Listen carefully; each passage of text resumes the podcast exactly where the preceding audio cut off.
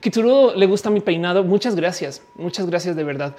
Eh, de hecho, justo está pensando eso ahorita. Le dediqué tanto tiempo a, nomás el come peino y demás, porque mm, les, les confieso algo.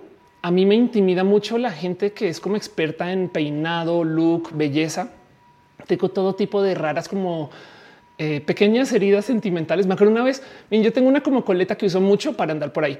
Me acuerdo que una vez estaba a dos de grabar en tele para una entrevista y la entrevistadora, perdón, la magista o quien me está peinando, no la estilista, pues me estaba ahí como arreglando o peinando y me dice cómo te peinan normalmente. No, entonces yo le muestro la foto de mi gran logro de la coleta y me dice, ah, ok, ok, una coleta mal hecha, toda desorganizada. Perfecto, te la hago. Y yo sí, mal hecha, pendeja.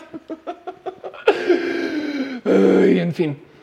Bueno, eh, Carlos dice: Me gusta mucho tu programa, pero voy al cine. No hemos arrancado, no hemos arrancado nada. Solo quería compartirles esa historia y más bien, en vez de hablar de esto, hablemos de lo que va el show, porque vamos a estar acá un buen de tiempo. Dice Killer Queen, ¿por qué nunca te crece el flequillo? No crece, el cabello no crece. Hagamos show, platiquemos de esto.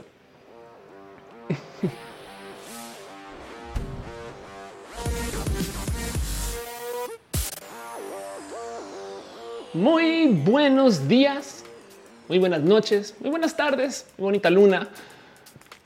Em, hoy, hoy noche es, hay una noche, es una noche de una luna especial. De hecho, eh, luna de maíz, creo que se llama una cosa así.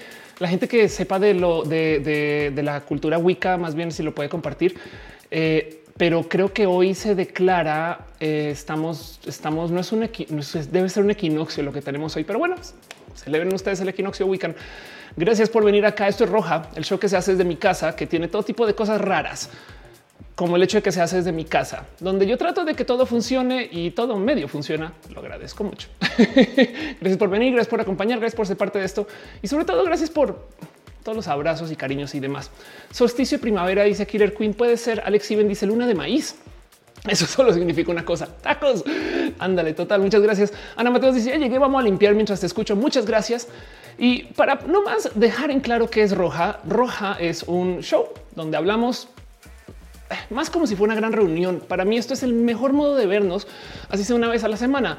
Es como es como cuando su madre o su tía dice deberían de ir a visitar a la abuela una vez por semana. Bueno, esta es la visita de la semana para ir a ver a Ofelia, pero donde además también me gustaría pensar que como para ustedes, para mí, yo considero roja más una conversación. Por eso me importa tanto el chat que un show en sí. Saben como que cuando se hacen streams no, es queja, pero del lado de eh, mundo influencer siempre traen este como hola, vengan a verme, vengan a hacerme preguntas. Pues bueno, eso es parte de, pero la verdad es que este show para mí es tan platiquemos como yo aprender de ustedes las cosas que me han dicho y las cosas que eh, me desvivo de luego verles ustedes en sus canales y demás. Para mí es muy especial. Está el lunes por la tarde porque el lunes son horribles. Y entonces para poder sobrevivir el choque del inicio de semana, roja. yo misma pongo la música, yo mismo hago los cambios. Toda la música acá me lo preguntan mucho. Es música está libre de derechos, por eso a veces aparece en otros lugares. Que de paso, cómo me río de las productoras que usan la música que yo uso en roja, porque saben yo porque youtuber. y Entonces yo voy a la plataforma de YouTube y descargo las rolas gratis que YouTube da. Eso es lo que están escuchando. Pero cuando de repente llega, no sé, la producción de quién era Ciel que contrata a Ricky Martin y no se gasta 20 dólares, 20 dólares en una rola original, saben? me da un poquito como de bonito de ver, como que pinche gente mediocre. Bueno, yo también supongo un poco del caso es que es muy bonito estar aquí. Estamos transmitiendo en varias plataformas: twitch.tv diagonal of course, facebook.com diagonal of course, youtube.com diagonal of course y vamos a estar en vivo mucho tiempo. De verdad, mucho tiempo. Entonces, si ustedes tienen en mente algo, para lo que fueron a hacer cosas hoy, no háganlo. Les invito, les, les recomiendo que se vayan a cenar lo que iban a cenar. Bueno, alguien va al cine, no lleven roja al cine, ni siquiera un audífono porque se escucha, saben? O sea, vuelven a la casa y ahí vamos a seguir. De hecho, el roja va a durar quizás más que lo que la peli siempre y cuando quieran volver a ver roja después del cine. No pasa nada, descansen. Pero si ustedes no sé ahorita, si ustedes hacen yoga, si ustedes practican lanzamiento de clavas con llamas o si en este momento es que están programando, adelante, dense gusto de hacer eso y que roja les acompañe. El chat siempre va a estar ahí. Pero si no, no pasa nada. De paso, como hemos cambiado de liga varias veces y como estamos en varios lugares y demás, y tuve todos estos tipos de problemas y complicaciones, si se puede que me regalen un tweet, un mensaje por WhatsApp, si se puede, lo agradecería mucho. Es obligatorio. Pero bueno, y hoy en particular vamos a tener un show un poquito especial porque, bueno, dos cosas. Un momento a poner la cámara importante para eh, el anuncio importante que no es tan, no es tan bonito el anuncio. La próxima semana no hay roja. Voy a estar de viaje. Voy a estar acompañando a René a hacer una cosa muy bonita y muy especial en Chicago. Entonces me queda muy complejo ahora sí llevarme el roja edición de viaje, porque ahí donde lo ven, René vive en Nueva York, entonces en Nueva York puedo irme con implementos. Ya Chicago me, se me salió las manos, pero lo que sí les prometo es después hacer un roja recuperación. Evidentemente, como todas las semanas vamos a tener mini roja eh, y, voy a estar acá presente, pero más el uno no puede estar. Uno. Y el otro anuncio es este episodio de hoy es a pedido de ustedes, porque yo siempre hablo de Star Trek, pero nunca hablo de Star Trek. Soy muy fan de Star Trek muy. o sea, y, esta es mi playera de Star Trek porque tengo el uniforme, uniforme en mi avatar de eh, Twitter y de Instagram y lo pueden ver cuando los uso, lo uso a veces. Pero de resto es algo que ha marcado mucho mi vida. Entonces de vez en cuando lo colo por aquí, por allá. Es una serie, saben? Es una serie de tele, pero ¿por qué marca tanto? Entonces hoy quiero hablar de eso. Y sobre todo porque ustedes me pidieron una literal ruta crítica para poder consumir Star Trek. ¿Por qué? Porque es difícil entrarle si no le han entrado. Ahorita hablo más de eso, pero quiero que sepan de nuevo que lo importante de este show es el hecho que estamos aquí para darnos mucho cariño. Entonces, normalmente cuando yo menciono Star Trek, a ustedes les encanta tomarse un shot de lo que sea que consuman. No es queja, me gozo mucho eso.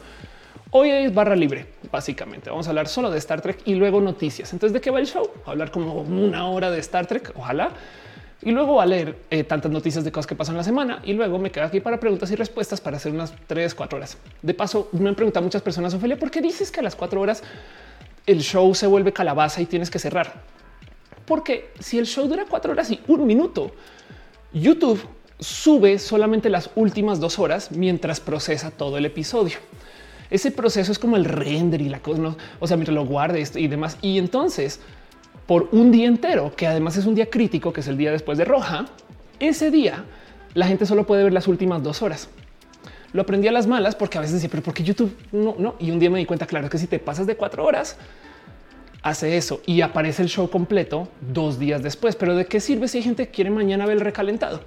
Entonces, eh, para tener un poquito de cariño a la gente que prefiere el recalentado, eh, pues hacemos eso. De hecho, me acabo de recordar que hay un website que se llama recalentado este punto MX que eh, no, no he visitado en un buen de tiempo, pero es de mis websites favoritos por su alto nivel de diseño y su espectacular presentación que si no sé si han dado cuenta no ha cambiado en los últimos, o sea, es muy tradicional ya saben, está tan bien hecho el website que pues ha sobrevivido años y años y ahí está todavía. Y pues todavía quiere decir que nos quedan 95 días para el recalentado oficial, no el de roja, sino el recalentado de verdad.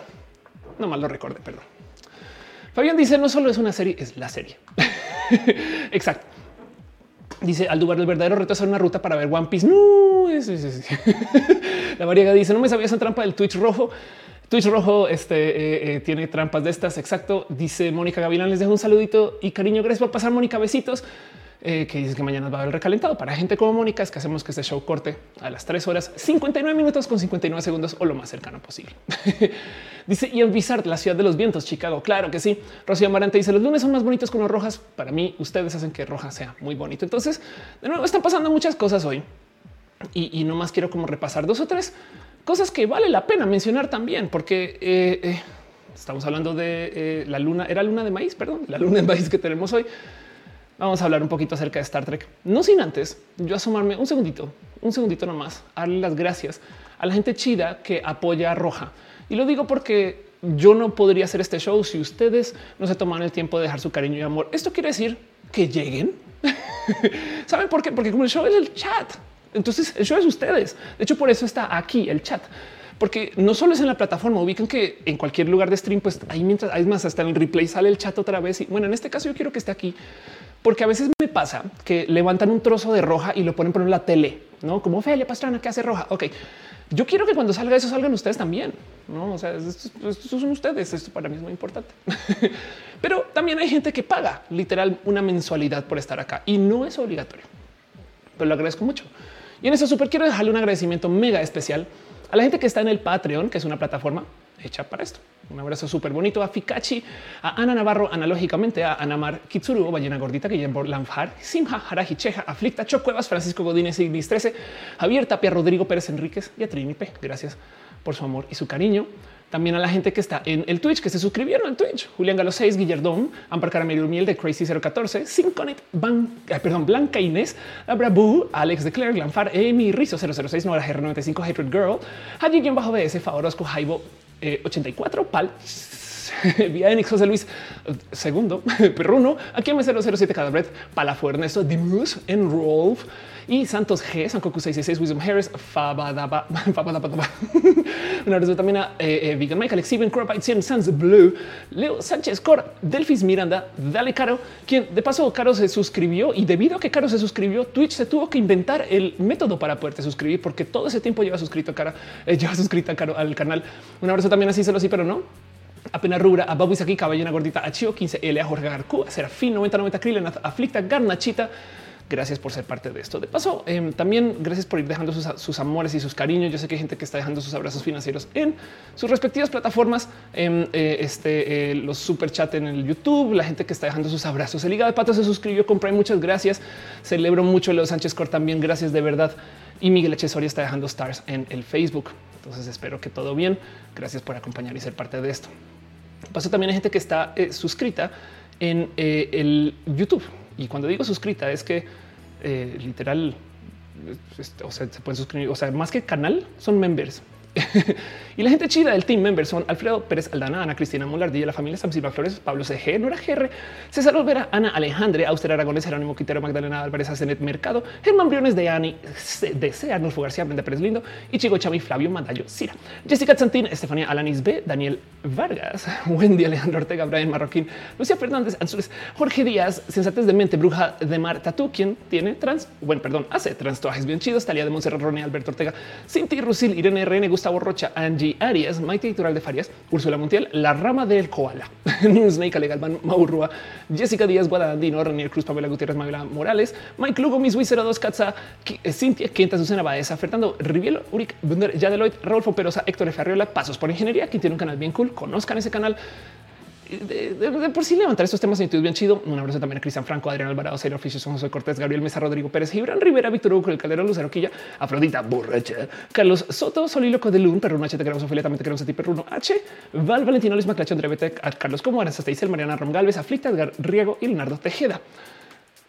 Hay gente que me lo estaba comentando y los rumores son verdad. Sí, sí he estado tomando cursos de lectura y de dicción, pero de esta que hacen en la tele para narrar los partidos de fútbol.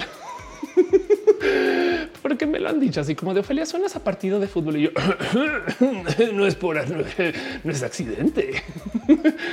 Em, también hay gente que está suscrita desde el Facebook de paso y, eso también me sorprende mucho porque, porque quien se suscribe desde el Facebook, ustedes, personas chidas.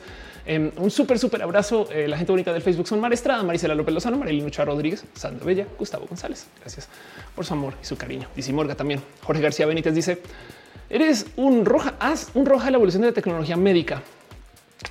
Sí, tengo pendiente ese roja. De hecho, más que la tecnología médica, lo que quiero hablar es de cómo la tecnología te discrimina desde la medicina. Por ejemplo, el oxímetro, el que, el oxímetro del COVID es el que nos mantiene, no ah, es que el 90 y tanto por ciento, ese oxímetro tiene una tasa de muy baja funcionalidad con pieles que no sean blancas. ¿Por qué? Porque se desarrolló, se probó y se calibró para la piel blanca. Entonces, si tu piel es tanto morena, ya no es tan preciso. No puedo poner números en cuánta gente le habrá ido mal en épocas de COVID por esa decisión. Culerísimo. Quiero hablar de eso.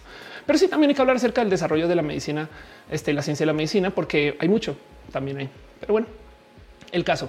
Quería nomás antes de arrancar darle las gracias a ustedes. También a ustedes por conectarse, em, por ser parte de esto, llegar, por tuitear, por decirles a los amigos y amigas que este show está pues, al aire. Eso es parte de... Mucha gente a veces me dice, Ophelia, porque siempre que transmites llueve. No, no llueve. Es que estoy enfrente de una compu que está derritiéndose, pero sacando el show. Entonces es una buena derretida. y, eso lo digo porque quiero que sepan o que tengan muy presentes que este es un show indie. O sea, esto es lo que yo puedo sacar y lo aprecio mucho. No es que me lo gozo, la verdad. Está Cat Power en el chat. Besitos. Gracias por estar acá. dice también que un tema de medicina y tecnología. Qué chido. Me gusta mucho ese pensar.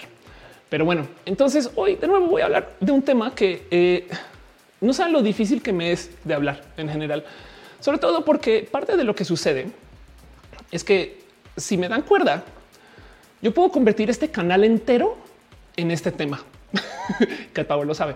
Y entonces hay, hay, tanto, tanto, tanto en esto que decidí levantarlo desde lo que me dijeron ustedes, porque lo he mencionado por aquí y por allá.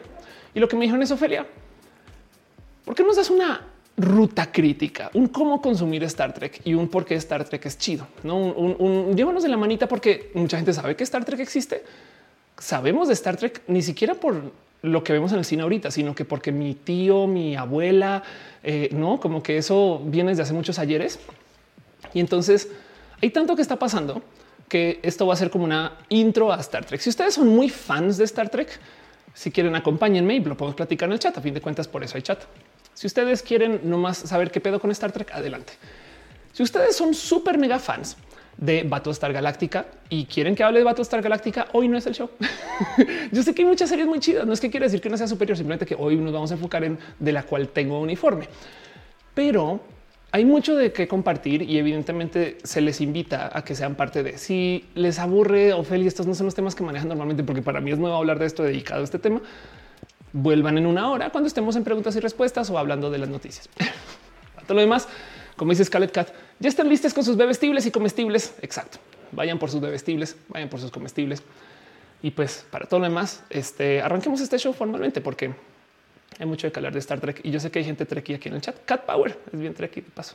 Una de las personas con quien me gozo compartir esta espectacular serie. Pero bueno, está mi hermana en el chat. Entonces hablemos de Star Trek. Vamos a decir creatividad es muy útil y más favorito este año. Qué, qué chido. Gracias. Esos temas como abstractos también me, me causan reto y gracias por decirlo. De verdad. Killer Queen dice cómo empezó tu adicción a Star Trek. Ya hablamos de eso. Arranquemos con el show.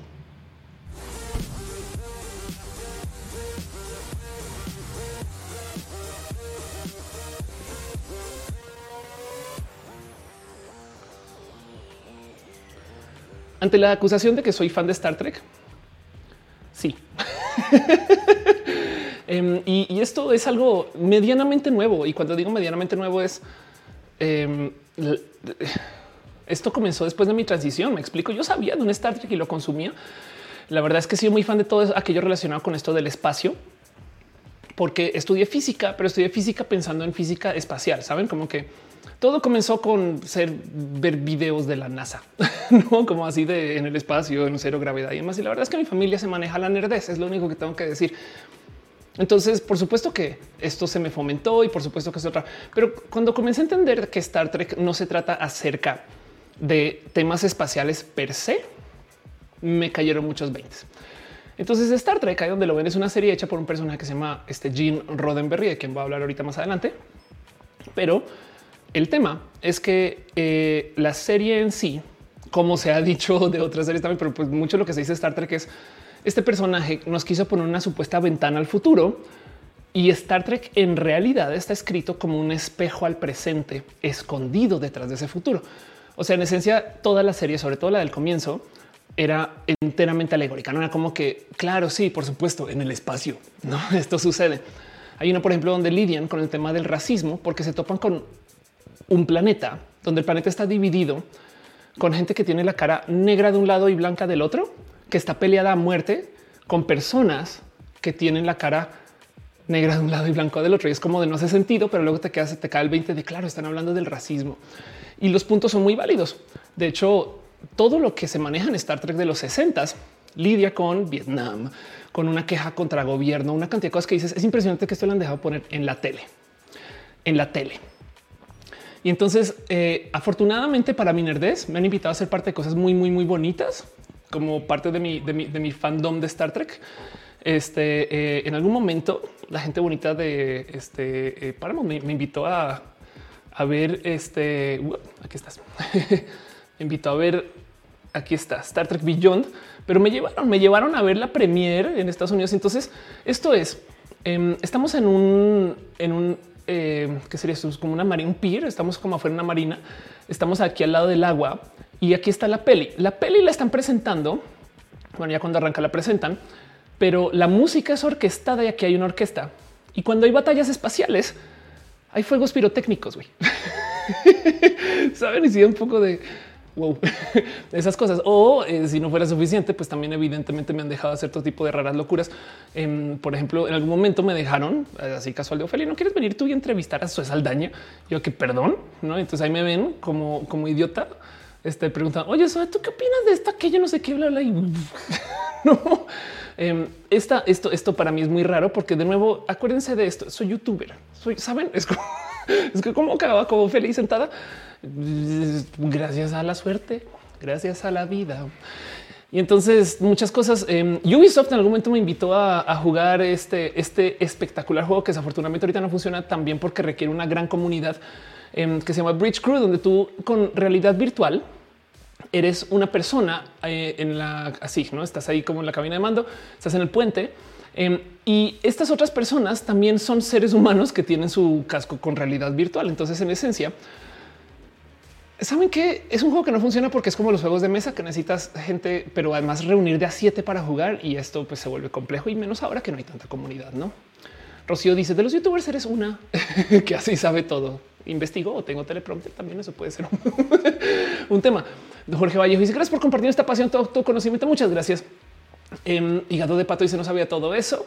Dibujanta dice afro diestros versus afro zurdos. Ándale, Felipe Galer dice también Star Wars es todo un tema si lo comparamos con la geopolítica actual. Sí, Em, de hecho, la ciencia ficción en general, eh, eh, saben, por eso es ciencia ficción. O sea, en algún momento quieren decir algo de lo que sucede aquí para que conectemos con la serie también. Pero entonces el tema es que em, Star Trek tiene una larga historia, una larga, larga, larga, larga historia, 55 años de serie. Y no más piensen que así comenzó con su transmisión original. La idea era mostrar gente que, eh, eh, pues que primero que todo realmente no iban a estar eh, en, la tele haciendo estas cosas en su, en su época. Originalmente la serie se presentó como una nave espacial súper cool, súper poderosa, lo que se habla, donde tú tienes a una mujer negra en la cabina de mando y tienes también gente multirracial. Y piensen que esto es en los 60, saben? O sea, hablar de que una persona que se llama Pavel Chekhov, que claramente eh, tiene sus cuentos de la Unión Soviética, hablar de que no una persona que es así, de hablar de, gente negra y de paso también eh, se volvió muy famosa porque lo que de lo que se habla de Star Trek es que fue donde sucedió el primer beso interracial en la tele. Entonces, esto es en los 60 y, y el motivo por el cual esto explota, pues yo creo que ni hay que explicar. Pero no solo es eso. Star Trek en general maneja con un sinfín como de temas súper bonitos, súper importantes, que también traigo como muy puesto cerca al corazón, porque sí es verdad que tiene la diversidad puesta de nariz. O sea, esta es la Star Trek de ahorita, pero levantan muchos temas. Y acuérdense que esto fue en los 60 em, y no son los únicos temas de diversidad. Hay un personaje que está en silla de ruedas, por ahí aparecen unos episodios y sale en la silla de ruedas en la nave, ¿no? Em, está el tema del beso interracial. Hay personajes sin género. Em, hay una serie entera dedicada a una mujer capitana que hoy en día damos muy por hecho, pero esta serie se publicó.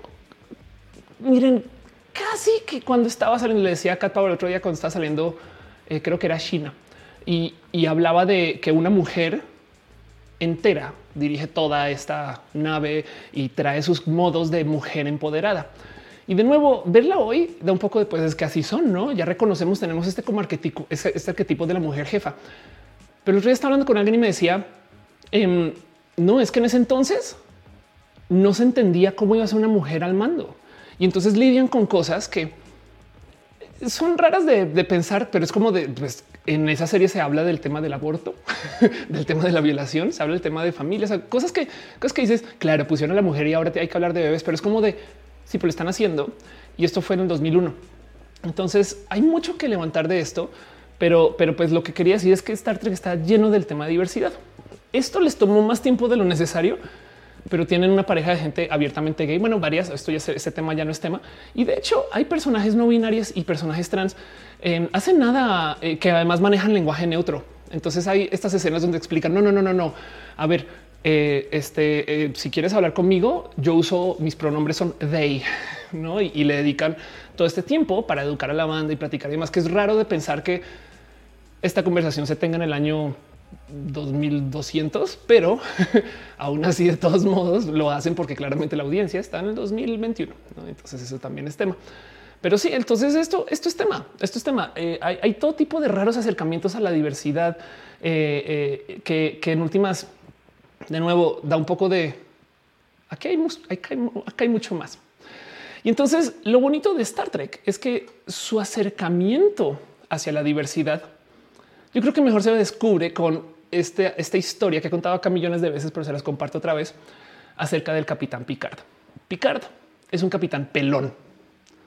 Ok, y entonces una de las cosas que comenzó a suceder cuando lo llevaban a como a las entrevistas originales era que le preguntaban a ver un momento, no que están en el futuro. No se supone que ya a esta altura ya, ya curaron la calvicie y se voltea el creador de la serie, Jim Roddenberry, y les dice: No, no, no, no, no, no, no. Es que en el siglo 24 a nadie le va a importar. Y ese es mi acercamiento con la diversidad. Saben? No es ese tema de quitémonos las, no es de todas las etiquetas que quieras no ponte todo lo que quiera. Capitán Garra dice que eh, hay gente nueva. Eh, no más, más tomar dos segundos exacto. Eh, por Luis Ro para dar las gracias a Luis Rodarte que se suscribe. Muchas gracias, capitán, por avisar. Em, gracias también, Luis, por sus por tu membership. el hígado de pato se suscribe. Ya, ya, había, ya lo voy a celebrar, pero lo volveré a celebrar porque siempre celebraré todo su bonito cariño y aprecio y demás. Alerta de piñas, piñas, piñas. Exacto. Piñas para ti. Gracias por estar acá. De paso, también aprovechando lo que se está diciendo en el chat, eh, dice eh, eh, Dulce Cano. Uno de los capítulos de Black Mirror está basado en Star Trek, ¿cierto? Sí, hay un capítulo donde se basan en, literal, se burlan de Star Trek porque lo que sucede en Star Trek es muy teto. Star Trek habla acerca como de estos espacios colaborativos, donde toda la gente tiene una voz sin importar quién eres, donde tú puedes o sea, dices bobadas, pero tiene la razón. O sea, donde la víctima, saben, o donde la, gente que está pasando por cosas se le da la razón y se investiga en vez de esta posición que saben que es que no, pues porque va a decir eso si es el jefe, ese tipo de cosas. Yo sé que no lo hacen en todos los episodios. Yo sé que hay cosas donde, donde dices esto falta, pues también en los 60 y los 80 pero como Star Trek está tan lleno de estas cosas que los cifas no manejan. Entonces, obviamente, la gente como que ya normalizó el bullear estas como eh, como costumbres o prácticas. Frida Miranda dice, ahora que conocí la música René, no sé a quién amo más. Ay, qué bonito. Sí, la música René despierta eso. Oscar que dice es porque los protege mientras mejor protección artificial tengamos hasta las mujeres. Hay mujeres calvas en Star Trek. Em, eso también sucede. Dice eh, Angélica, eh, una especie sin género, pero así podrían autodeterminarse al final del capítulo. Exacto. Sí. De hecho, hay una especie, hay varias especies que son sin género. Hay una en particular que se llaman eh, los o lesbinarias, y entonces es una ironía porque lo que pasa es que trabajan como eh, a módulo de computación. Entonces una persona arranca, la otra persona acaba y no, no hay género. Pero bueno, em, dice Oscar Uquia, eh, ah, perdón, de pelo. Hechetivas dice Oli, Oli, dice eh, Adrián Boragina. En esta Trek había una negra, un japonés y un ruso en plena Guerra Fría. Exacto. Gracias. Así tal cual. En ese momento lograron poner esas personas en la tele. Y pues volviendo al tema de la diversidad, em, de lo que esto le decía Patrick Stewart en una entrevista, decía que luego de ese cuento de a nadie le va a importar la calvicie, lo que dices, esas son las cosas más bonitas que alguien hubiera dicho acerca de la gente como yo, saben? O sea, si Patrick Stewart le hace sentir que eso se diga, de eso va, de eso va. Capitán Carrera Rey se parece para eso la diversidad. Sí. Entonces, por eso me gusta tanto esta serie, porque tiene tantas cosas que dices, ok, aquí hay algo que investigar. De hecho, Encima, o sea, miren, volviendo al tema de, eh, del, cabello, pero más para dejarlo presente, eh, les voy a compartir una foto de cómo llegó Patrick Stewart a su casting o, a, hacer su primera lectura. Resulta que él tenía un peluquín y entonces para eh, para la chamba, no como que llegó así con el peluquín y fue y ese güey que hace con no como que qué pedo. Evidentemente, luego lo dejaron presentarse de modos diferentes, no? Entonces, esto es parte de la otra cosa que sucede en Star Trek que como economista me vuela los sesos y digo esto también vale la pena investigarlo y raro porque hacen unas maromas para, que no importe. En ciencia ficción por lo general pasa lo siguiente. Es muy normal que tomen un futuro y quiten cosas para no tenerse que inventar cosas. Me explico. Fíjense cuánta ciencia ficción se trata de después de la guerra no quedó nada, menos estas seis personas. Entonces solo tienes que escribir seis historias, ¿no? Después de la guerra se acabaron los y entonces ya no tienes que hablar de eso. O muy famosamente en una galaxia muy lejana. no es como de sí, bueno, ok, chido, pero no nos tenemos que no nos tenemos que responsabilizar por el futuro de la Tierra ni cómo nos relacionamos con ese futuro. Si entonces en Star Trek lo que no, esto sí va a pasar acá y esto comienza acá. Y una de las cosas más salvajemente valientes que hicieron con esto la escritura fue decir y no va a haber dinero. Por pues porque resulta que esto, y esto lidia con las tecnologías que proponen en Star Trek las propuestas económicas y el por qué tenemos que lidiar con el intercambio y lo cual lleva a la creación del dinero es porque tenemos escasez. O sea, si tuviéramos agua infinita, nunca nadie tendría que comprar agua. Estamos de acuerdo, pero hay agua limitada. Entonces alguien la tiene que vender y alguien la tiene que comprar porque alguien va a tener algo que también es limitado y lo va a poder intercambiar por. Está hablando de agua que se supone que queremos tener acceso global porque es lo que más hay el planeta, pero me entienden. El tema es que el intercambio existe porque hay escasez. Es la raíz filosófica detrás del por qué hay intercambio. Y luego la moneda no más eso no es un camino de intercambio, pero el punto es que el intercambio es porque, bueno, en Star Trek no hay escasez por, por una de las tecnologías que tienen. Y, es bien difícil porque primero que todo también la otra cosa que proponen es que hay otras civilizaciones que sí tienen dinero. Entonces, ¿cómo nos negociamos con eso? ¿Y cómo, cómo hacemos para, para trabajar nuestro sistema post escasez post capitalista del funcionar de la sociedad humana. Así que para que entiendan, Star Trek es una realidad futurista donde todo el mundo tiene acceso a cualquier sistema de salud, cualquier sistema de educación. No hay capitalismo. Esto no viene de mundo FIFAs, saben? Y entonces eso también para mí es muy, muy como importante como de, como de analizar y ver, porque del otro lado, las otras cosas que pasan en la ciencia ficción es que de repente como estos escritores, oh sí, claro, vamos a hablar acerca de este tema. Y tú te quedas acá viendo y dices, a ver cómo lo solucionan, porque no son propuestas fáciles. Dice Solra que alguna vez hablaremos de Star Wars. Yo creo que para hablar de Star Wars algún día definitivamente sí eh, lo haría con eh, Erika Power. Dice, dice nunca oh, y con Icepack también. Dice, dice nunca he visto Star Trek que empieza a entrar en esta franquicia. Ya no habrá vuelta atrás. eh, puede, ojalá. Rebeca Jara dice Cowboy Vivo se atreven a lidiar con el dinero porque la escasez no se acabó con la conquista del sistema solar. Adrián Boragina dice en el siglo 24 no importa el dinero, importa ayudarnos a superarnos entre nosotros. Ándale, Crowley dice yo soy Wars y Star Wars tiene unas cosas muy bonitas. Adrián Boragina dice infinita diversidad en infinitas combinaciones. Exacto, que es la filosofía de Spock. que dice no hables mal de Star Wars. Señores, dice cómo esa serie nueva donde hay un virus que mata a hombres y por ende el futuro no hay hombres. Rocío Monato dice eso me pasa con Asimov, no que sigue un sí, claro, eso también pasa, por supuesto. Entonces, esto es otro motivo, no? La Star Trek tiene el tema de la diversidad, tiene el tema económico también. Y la otra cosa que esto, esto, esto nomás es como un poquito como de eh, ternura de la, escritura, quizás, o, un poco, o, que me da un poco de qué, elegante que se hayan tomado el tiempo para hacer algo que es inherentemente pendejo y tonto, pero lo hacen. Y entonces el mero hecho de que lo hayan intentado me da un poco de ok, no entienden su responsabilidad. Y es que Star Trek luego se toma el tiempo de explicar em, este eh, humanoid. Perdón, es que vi que no tenía la imagen bien ligada. Star Trek se toma el tiempo de explicar ¿por qué chingados? ¿Cómo es eso? Que a donde sea que vayas en la galaxia, porque más todo Trek sucede en una galaxia, porque como, porque como que viajamos tanto en el espacio y donde sea que llegues, todo el mundo parece humano, no? O sea, dos piernas, dos manos, no nariz, poquita, no? Que sabemos exactamente por qué pasa, porque, porque se contratan humanos para actuar los papeles. Y sí, hay, hay de vez en cuando por aquí una cantidad de personajes que no encajan en el, espacio, pero todos, todos parecen como que ser humanos y hablar inglés. Saben? Y, entonces ahí evidentemente lo primero que tú dices, yo no, les, creo a estas personas. Hasta que te das cuenta que por allá en los ochentas, en la número tal, la tercera serie de Star Trek, se toman el tiempo de explicarlo y nos presentan, y no les quiero spoilerear, pero nos presentan un motivo por el cual esto puede suceder. Entonces eh, nos dan este cuento de cómo hay seres progenitores quienes se encargaron de que toda la galaxia quede poblada, se desaparecen y eones después lo que queda es tantito de su genética y entonces por eso predomina esta forma de cuerpo. Miren, me parece cute.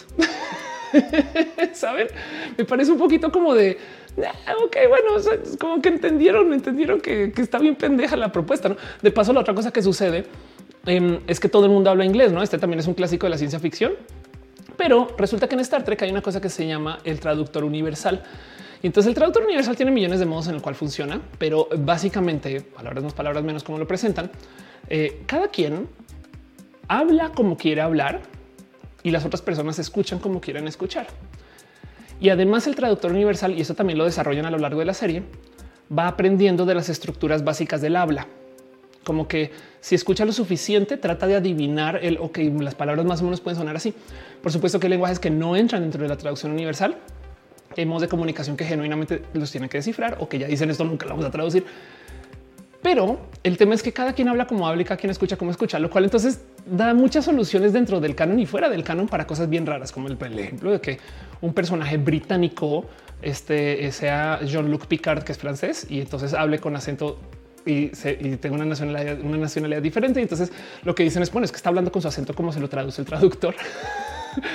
y hay momentos bien raros. Me encantaría me encantaría eh, eh, poderles mostrar. Más les voy a dejar el video este, eh, acá saltándole por encima, porque es que yo sé que si lo doy play, pues temas de, derechos de autor. Pero hay un episodio en particular en Discovery, que es una de las series más recientes, donde como Discovery es como la perfección de, Star Trek, o sea, es como de, de las eras de inicio. En algún momento su traductor universal se destroza, no funciona. Y entonces tenemos una escena donde todo el mundo está hablando en todos los idiomas acá o sea, alguien está hablando en chino, mandarín, klingon, eh, hablan en español, en francés, en inglés y nadie se puede comunicar hasta que se topa con una persona que eh, habla 94 este es una persona que es políglota, em, eh, pero es bien divertido de ver esta escena porque, porque además la otra cosa que es bien rara es el cómo hasta las interfaces están en los idiomas que lee la gente. Y ahí sido un poco de bonito, de bueno. De nuevo, es un lo intentaron de explicar saben. Rocío Maranta dice se puede descubrir y la encuentras en Netflix. Eh, dice en el chat también el error de imagen. Voy en un episodio de Kimi Tubox. Eh, eh, no pueden hablar y claro, escapan del planeta en que se quedaron varados. Sí, exacto. El tema de, su relación con el traductor universal es bien divertido, como la Torre de Babel y será usted Aragones. Comandante Salud total. Diego Morales dice Chomsky influyendo en Star Trek o al revés. Es una buena pregunta. A niveles dice buenas. Aquí procrastinando el proyecto de la tesis. ¿Qué esperas? Anelica dice: No es cierto, también salen seres incorpóreos. Es verdad. Adrián Borajina dice otras razas que no son humanoides. Sí, por supuesto. Eh, dice Herobit, los escritores eran físicos. Hay de todo. Es que es una serie de 55 años. Y Chitivas dice que irónico que en medio de la Guerra Fría existió una serie que es un poco utopia comunista. Pues es que eso es lo especial de Star Trek, que Star Trek existe como una serie de comentario social. Star Trek se propone como esta serie de ciencia ficción. Y miren, es lo mismo que el South Park antes de que se volviera troll por ser troll. Vamos a hacer comentario social escondido entre una caricatura. Luego descubrieron que con solo hacer el comentario troll ya, ya tienen ¿no? audiencia, pero, pero el punto es ese. Quizás em, más chido entender Futurama bajo esa premisa, pero me entienden. El punto es ese que em, este eh, hay algo ahí donde em, eh, el, mero cómo, cómo nos relacionamos con los medios, pues a veces este tipo de contenidos ayuda porque la gente piensa que va a haber una serie pío, pío, pío, el espacio, navecitas y la verdad lo que te están diciendo es, oye, no discrimines. Lizeth Linares dice, Oli desde Bogotá. Oli, gracias por pasar por acá un rato. Dice en el chat Adrián Boragina, eh, Star Trek en realidad habla de nosotros. Exacto, ese es el punto, que se supone que es una ventana al futuro y es un espejo.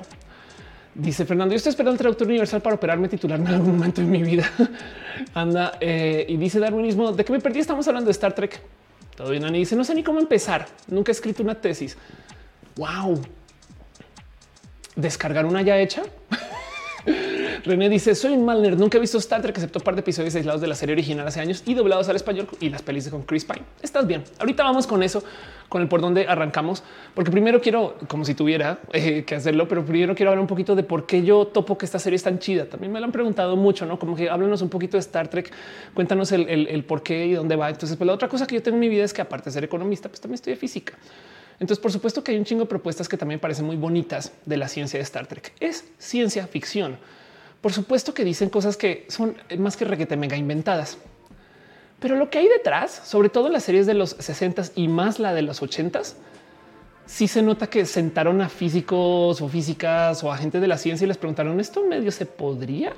No como que, como que si tuvo un momento de ustedes creen que esto puede funcionar.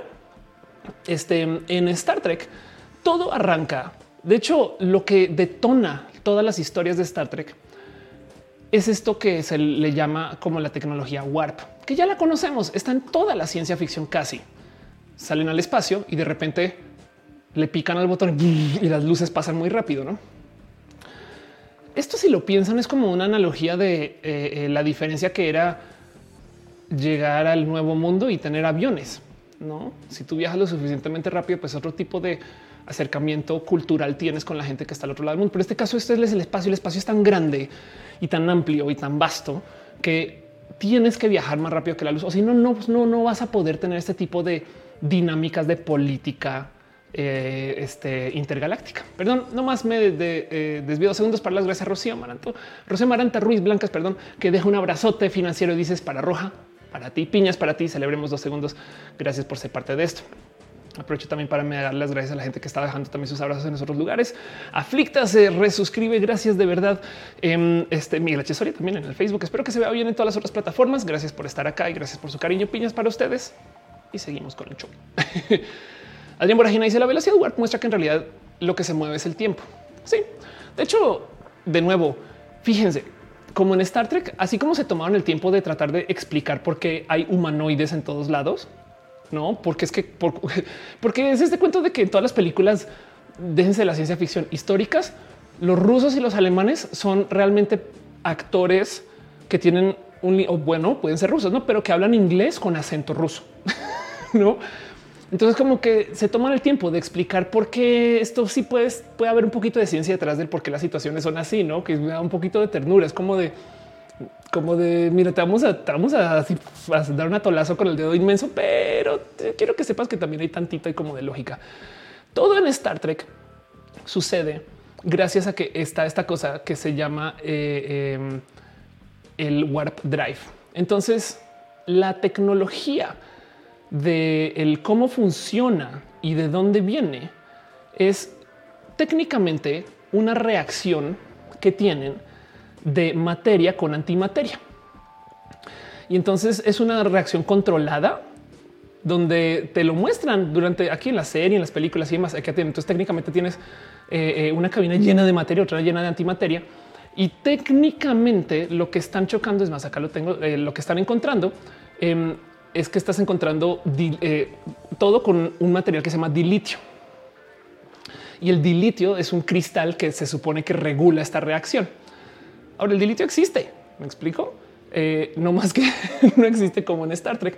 Lo interesante son las dinámicas que se generan alrededor de esto, porque técnicamente lo que están tratando de hacer es decirnos que con tanta energía se puede manipular la forma del tiempo. Entonces tienen esta eh, o del espacio. Entonces tienen esta como lógica donde en esencia cambian el tiempo y el espacio dentro de una burbuja que cubre la nave y todo lo que vaya allá adentro lo pueden mover a lo largo del espacio a velocidades este, eh, que son eh, velocidades eh, pues, más allá de la velocidad de la luz. Ahora es bien divertido ver cómo se han ajustado para esto, porque a medida que, cambia la serie, literal cambia la animación de lo que consideran es pasar a lo largo de las estrellas. Y de hecho hay todo lo que quieran en ciencia, protociencia, en explicaciones de fans y demás, en, en, qué significa Warp 1, Warp 2 y cómo ha cambiado a lo largo de la serie a medida que desarrollan tecnologías. Pero lo que más me divierte todo este cuento es que la dinámica de la nave en sí funciona alrededor de este reactor, que es un, reactor que técnicamente maneja unas cantidades de energías que saben no más controlar eso, porque requieren unos materiales que no existen, eh, no más lograr tener una reacción estable en materia antimateria. Saben ese tipo de cosas que dices esto no, no, puede suceder. Em, pero me divierte mucho que la dinámica que se inventaron es que la nave tiene su reactor y ahí sacan energía infinita para todo, pero a veces lo tienen que soltar, lo tiran y pues bueno, evidentemente la nave tiene pilas, más que las pilas se acaban. Entonces existen eh, estas eh, eh, warp core ejection. Tengo unos enlaces que sin querer copié mal. Existen estas raras dinámicas donde a veces este reactor que les estoy mostrando, ahí donde lo ven, lo tienen que tirar. Entonces, de repente en plena serie, cuando están pasando cosas, ya vi qué es lo que pasa. De repente en plena serie, cuando están pasando cosas, este salen y, sueltan este, esta bestia que queda por ahí suelta, no? Ahí va para que vean más o menos el tamaño del reactor a comparación de la nave. Y entonces ahí va y ya no pueden andar a velocidad warp, pero sí se pueden andar, si se pueden lo que sea que usan para eh, propulsionarse y demás. Perdón, veo que están dejando piñas. Un súper abrazo a Natalie Briano. Muchas gracias. Dice Adrián Morajín, la velocidad de la luz es más de 300 mil kilómetros por segundo. Sí, exacto. Y técnicamente no puedes acelerar a la velocidad de la luz, no más por la cantidad de energía que necesita. Pero en este caso en particular, proponen eh, un esquema que técnicamente implica que lo que va a diferente, o sea que eh, cambias, cambias la, naturaleza del espacio. Ahora, eh, este Alcubierre Drive, ahí donde lo ven, existe una propuesta que se llama la métrica de Alcubierre. Y entonces la métrica de Alcubierre básicamente es una propuesta física donde tú tienes un sistema donde formas el espacio detrás de lo que podría ser una nave y el espacio enfrente y esto genera como una suerte como de ola que se tiene que mover solamente en un sentido. Em, esto es una realidad matemática. Evidentemente, construirla, pues eh, energía oscura, materias, esa es una cantidad ¿no? y además unas energías que queda la duda de se puede proponer eso. Eh, eh, estos requisitos son requisitos que, hablan mucho acerca de, nuestro entendimiento de, de lo que funciona hoy con la física actual. Pero el punto es que es por lo menos en papel válido. Y entonces se ha trabajado mucho el, cómo podría funcionar esto por el mero ejercicio. Esto evidentemente nunca se podrá construir o por lo menos ahorita no. Eh, ahorita digo ahorita es como esto nunca se va a poder construir. Lo bonito de esto es que quien lo propuso fue nada más y nada menos que Miguel Alcubierre, mexicano. Miguel Alcubierre Moya, quien tiene 57 años. Eh, vamos a ver qué dice del de el doctor Alcubierre. Nació en la Ciudad de México. Su padre Miguel Alcubierre Ortiz, un refugiado español, llegó a México poco después de la guerra civil. Eh, Alcubierre asistió al Colegio de Ciudad de México. Eh, este, em, junto con programas de ciencia ficción como Star Trek, lo motivó a seguir una carrera científica. La de 15 años después dio el desafío a las estrellas de Patrick Moore. Eh, decidió que quería convertirse en astrónomo. Y ahí ven, ok. Entonces es, este, es de la UNAM el señor Alcubierre. Entonces, si algún día se puede hacer el Warp Drive, escríbanle al doctor Alcubierre. Pero bueno. El punto es que todo en Star Trek funciona porque tienen esta capacidad. Y entonces aquí va la otra cosa por la cual Star Trek se responsabiliza. Esto es esto. Esto miren, si, si, no le han dado vueltas a este tema, ahí les dejo. ¿Por qué no hay aliens en la Tierra? Si hay técnicamente tantas capacidades de transporte y demás, no? Bueno, una teoría es que simplemente estamos muy lejos, otras no nos han encontrado, otra es eh, no le importamos a los aliens, otra es somos las personas más desarrolladas de la galaxia. Todas esas son válidas y evidentemente la más, pues por lo menos más presentes, porque no se puede. Hay una que está guardada aquí como detrás del cajón, que es un porque no quieren. Y eso se trata mucho de Star Trek. Así como Star Trek es esta utopía socialista y que habla acerca del futuro post capitalista. La otra cosa de la que se habla mucho, mucho, pero es que esto es como el 70 80 de los guiones de Star Trek, excepto los que son bien tetos, fantasmas y cosas. No se habla es ridículo de todo lo que se habla. Es de cómo al ser viajeros o viajeras que vamos por el cosmos, ¿no? que estamos pasando de planeta en planeta, no podemos ser una fuerza de colonización. Entonces todo el día se habla de cómo tienen una directiva y es bien divertido porque vale gorro que la violes, la rompes, pero aún así la respetan mucho, que se llama la directiva primaria, el Prime Directive, donde dicen que no pueden interferir con ninguna cultura que tenga menor desarrollo tecnológico que la tecnología que maneja en ese momento la federación, o sea, la Tierra y, aliados, aliados. Bueno, la Tierra es parte de la federación.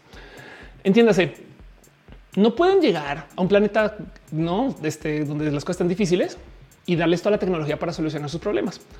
Es como si llegaran los españoles a México y dejaran que la cultura mexicana se desarrolle hasta que llegue un momento que es donde se pueda como hacer intercambios sin tener peso cultural. Y eso, saben, ya ven como si de por sí les sorprendía la utopía, esta sí que es utópica porque entonces a lo largo de Star Trek a cada rato pasan cosas como llegan a un planeta, el planeta hay hambre, eh, violencia, no sé, hay situaciones donde dicen, güey, si les dieras nomás medicinas, güey, y es de no, es que no podemos interferir. Así que la otra cosa que deja Star Trek ahí es igual y la Tierra se sabe que estamos acá, los aliens saben, pasan, nos supervisan, pero como estamos bien papas de nuestra tecnología y no tenemos el cómo transportarnos entre planetas con tecnología warp, no llegan. Hay una película entera dedicada a esto donde se desarrolla la primera máquina que puede hacer viaje warp. Y cuando sucede, entonces los vulcanos, una raza de Star Trek, este eh, gente de otro planeta, se dan cuenta y ahí sí se acercan porque dicen, bueno, ya llegaron al nivel. Y todo Star Trek comienza por eso. Entonces, la tecnología warp y la capacidad de tener warp es bien importante. Y deja ahí nomás la duda del sí, ¿eh? ¿qué tal que genuinamente los aliens sí sepan que estamos acá, pero, pero em, no, sea como un tema que les interesemos todavía. Natalia Briano deja un abrazo financiero. Muchas gracias de verdad. Piñas para ti. Celebro mucho. Gracias. Estar hablando de que el capitán Kirk le vale madre es la, directiva. Sí, total. Por supuesto. Esto comenzó mucho tiempo después cuando comenzaron a hablar de eso en Star Trek. Aflicta se había resuscrito. Ya te lo había celebrado, pero te vuelvo a celebrar. Muchas gracias. Dice soy mi hija total. Dice Ejecatel también dan explicación a telecomunicación interestelar. Sí, ya me voy con eso. Se me había olvidado Lourdes Caballero y se nos olviden dejar su like. Muchas gracias. Angélica Corta dice Kirk y les va la primera directiva. Sí, eso es bien divertido como se la vuelan por encima y le tienen un máximo respeto, pero luego se la vuelan. Pero bueno, es, es parte de los límites que hay, porque ese es el otro problema con miren, cuando escribe ciencia ficción es muy difícil caer en el hoyo. Perdón, es muy fácil caer en el hoyo de la magia, lo, soluciona todo. Pensemos nomás en lo que está pasando ahorita en el universo Marvel. Marvel afortunadamente está eh, muy desarrollado y tiene historias que están escritas de hace muchos ayeres pero este, este cuento de cómo todas las historias que son universos se desarrollan hasta que pasan dos cosas y ahí se acaban. Una es aprenden a viajar en el tiempo o la otra es aprenden a revivir a la gente muerta, porque entonces ya no hay vértigo de perder personajes, cosas así. Marvel ha logrado darle la vuelta a eso porque en Marvel nadie muere al parecer. y, en Marvel están viajando en el tiempo. Entonces eh, da un poquito de ok, pues están respetando por lo menos eh, esto del universo bien escrito con todo y el peso de viajar. ¿Por qué? ¿Por qué viajar en el tiempo es tan complejo? Porque si la cagaron en una historia, se pueden volver. Pero en Star Trek hizo un cagadero con el tema de viajar en el tiempo tan cagadero que da un poco de bueno, esto explica por qué también se responsabilizan por eso. Pero el punto es que eh, parte de lo que sucede con Star Trek es que hay estas como raras investigaciones acerca del qué significa tener esta tecnología, qué podemos hacer, qué no podemos hacer. Y evidentemente la otra cosa chida es que la posición, si bien es una posición muy positiva, la logramos, llegamos al espacio, somos esta fuerza coherente espacial que, que habla mucho acerca de nuestro orden, nuestra política. No somos la potencia este, más potente, por así decirlo, como que hay poderes, balance, entonces da un poco de, ok, eh, también esto da mucho para negociar, ¿no? Bueno, Gerardo Díaz, le gusta mi blusa, muchas gracias. Muchas, muchas, muchas gracias. Em, luego, eh, este, sigo hablando un poquito de em, cosas que suceden en Star Trek, otras cosas bien divertidas que también creo que quiero mencionar acerca de las, las raras propuestas de Star Trek tecnológicas. Una, tienen esta cosa que se llama el holodeck. Esto es ni siquiera esto, esto no es una imagen de Star Trek, pero para que entiendan, básicamente es un simulador de vida.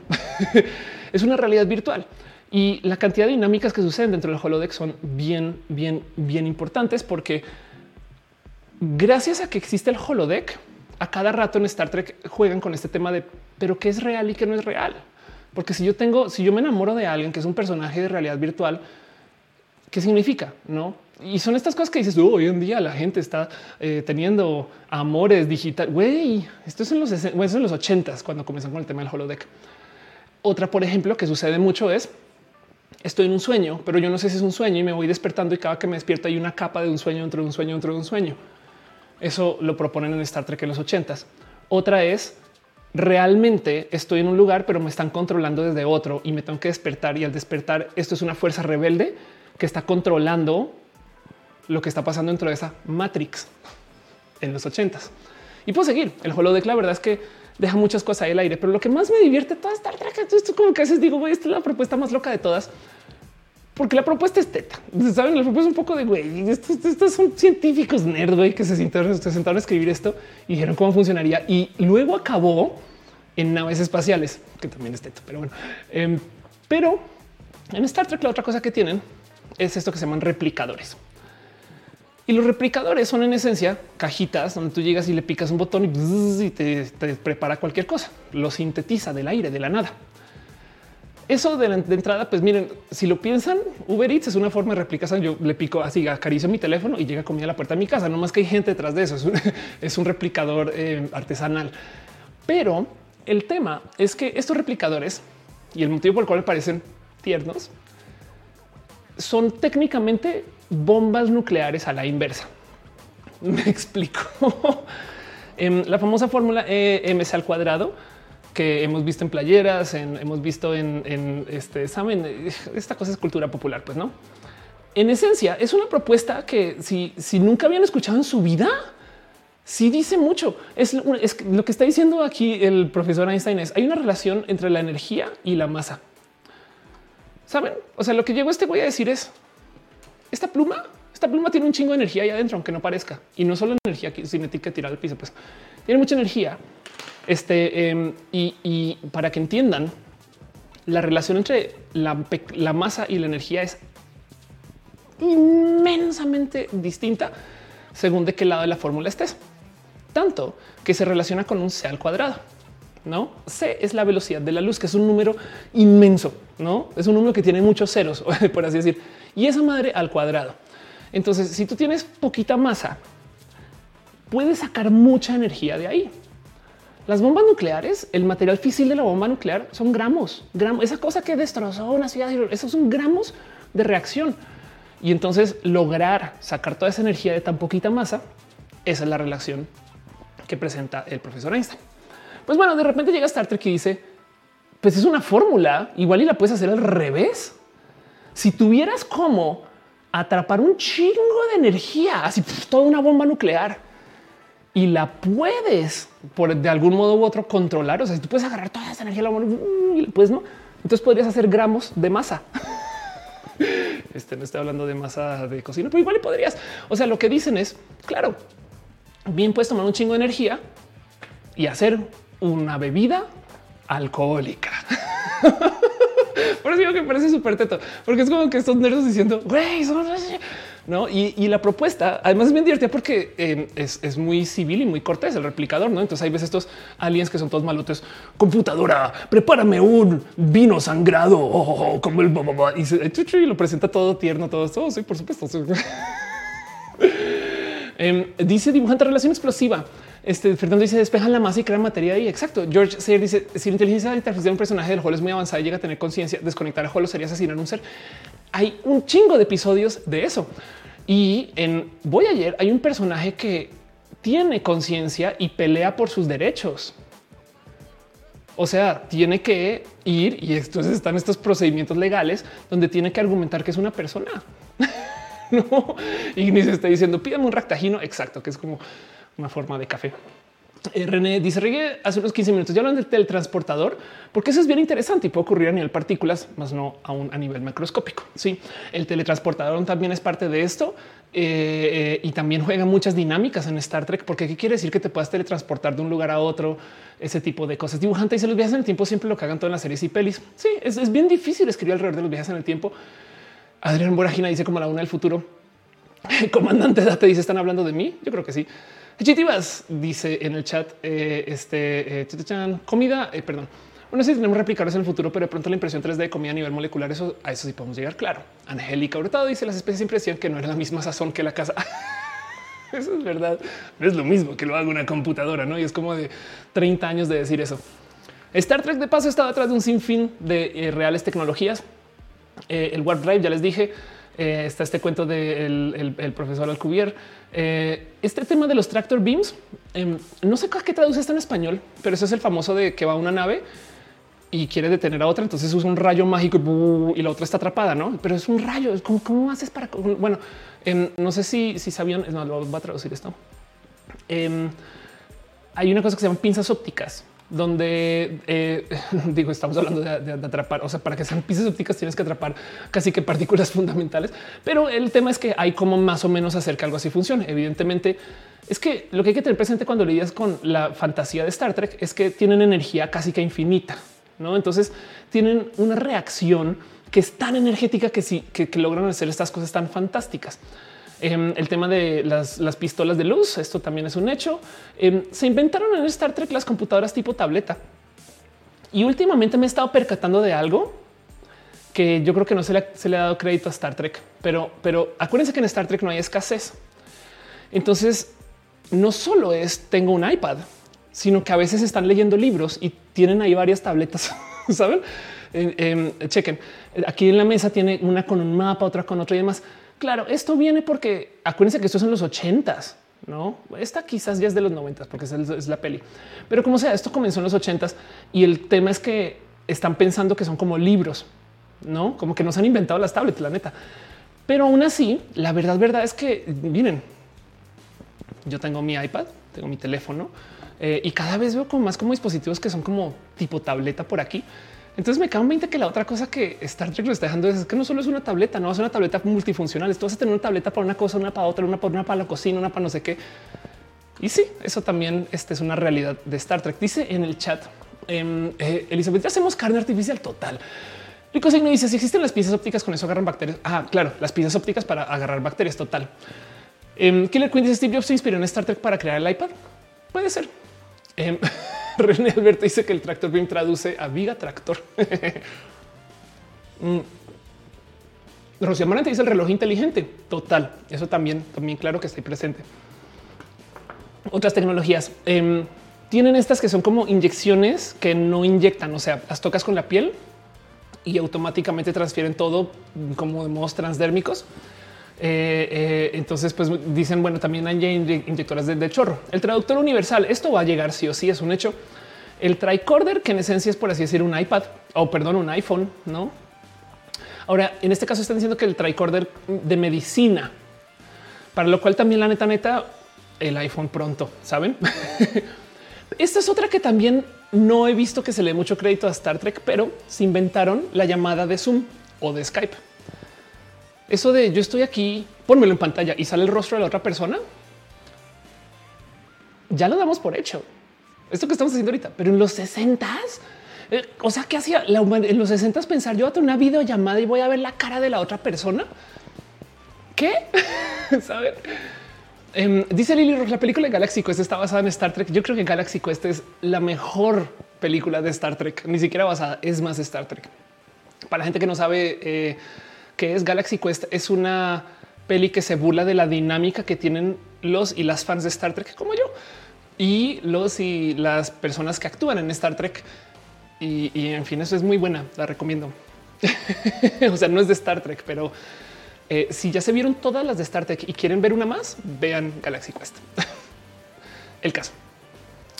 Dice Reo, ¿de qué trata el canal? Es un show en vivo todos los lunes. Hoy estamos hablando de Star Trek la próxima semana. Bueno, en dos, porque la próxima semana no hay show. Vamos a hablar de otras cosas. Fernando Cerdas si se termina mi clase, estoy llegando. Muchas gracias. Eh, y dice Fernando, si ya se puede comer carne y matar animales, ¿es aceptable? Sería chido. Más bien el tema es que no es producto comercial todavía, desafortunadamente. O sea, eh, pronto, ¿no? Pero bueno, la tecnología más citada como el gran invento de Star Trek, evidentemente son los comunicadores. Ok.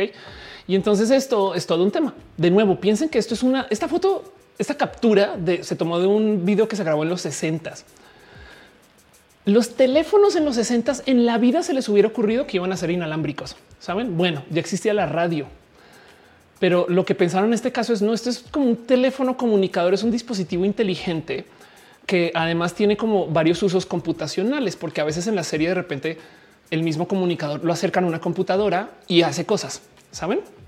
Descarga. Es como que tipo de llegan a, la nave de otra persona, no entiendes la computadora y ponen ahí su comunicador encima y él automáticamente hace interfaz, como si yo tuviera un celular tan, tan avanzado que le pusiera encima de otro que tuviera alguna forma de interacción inalámbrica, lograría hackear ese sistema, imagínense, y luego después me lo tradujera a mí o descargar una base de datos, cosas así, no como que sea un poco de o sea, ciencia ficción.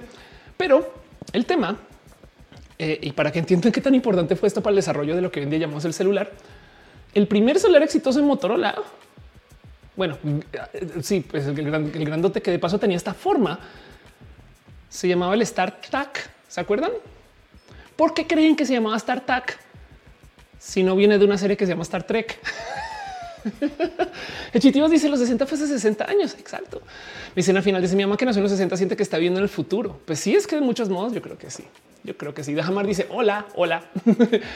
Em, dice Nadia M. Kubrick también abordó la videollamada, pero en el 68. Así que este sí fue primero Star Trek. Sí, y además, de hecho, además hay como eh, colaboraciones entre Kubrick y lo que venía. Angélica dice: Si somos tetos. Dibujante dice: Me está diciendo que los supersónicos no inventaron la videollamada. Em, en este caso, así como de tener una videoconferencia y sobre todo la telepresencia, no es el, es el yo, me envío allá y tú me ves estas cosas. Eh, vienes de acá, pero bueno, también hay que pensar que así se escribieron. Entonces, entonces hay millones de cosas bonitas de el cómo eh, se pudo haber dado esto y qué significa tener ese tipo de tecnologías y demás. Y dejando de lado el por qué y cómo lo justifican. La otra cosa que hay que yo creo que gozarse mucho de Star Trek y esto para mí es muy especial, es que Star Trek hace además una propuesta de cómo vamos a habitar en el futuro. Y lo digo porque de nuevo, y justo Jaime Alonso González le da el clavo, dice la ciencia ficción de hoy no es tan propositiva o es mi percepción, es porque es muy difícil responsabilizarse por el futuro. Como a nivel de, escribir, o sea, si tú te sientes a escribir una novela y tienes que hablar de, pensemos en esto, ¿qué va a ser de México en el 2200? La neta, hagamos, ¿qué va a ser de México en el 2200? Si hacemos ese ejercicio, evidentemente toca primero pensar, ok, ¿qué va a pasar con Morena, el PRI, el PAN? ¿Qué va a pasar con eh, este, nuestra relación internacional? Em, ¿Qué va a pasar con nuestras universidades? ¿Qué va a pasar con nuestro dinero? Saben como que es un chingo de chamba de aquí. Pero si, tú de repente dices en el 2150, después de que cayó la bomba nuclear, no? Y entonces Neo México. Y entonces Neo México es lo que te dé la gana. Y por eso es que en la ciencia ficción es tan tentador hablar de los, las distopias, porque, porque las distopias pues piden menos responsabilidad. Ya todo se fue a la chingada, todo se acabó. Oigan, ¿y qué pasó con los partidos políticos después de la guerra? No quedaron. Wow. Oigan, y, la UNAM, oh, después de que se hundió cuando cayó el volcán, pues no, ya no hay UNAM. Y saben, es como de güey, un momento. Em, y, y pasa mucho. Star Trek del otro lado todo el día está pensando en cómo vamos a seguir construyendo. Y no mucha gente tiene presente, pero lo más lo más este, impresionante del que le llegó a Star Trek a decir acerca de las negociaciones del espacio es que nuestras naves iban a ser tan fantásticas como nuestro futuro. Este es el tamaño del Enterprise al lado del Enterprise. Em, y si se fijan, la idea era decir son naves tan grandes que no tienen que estar en ningún lugar porque puedes convivir o cohabitar o existir solamente en la nave espacial.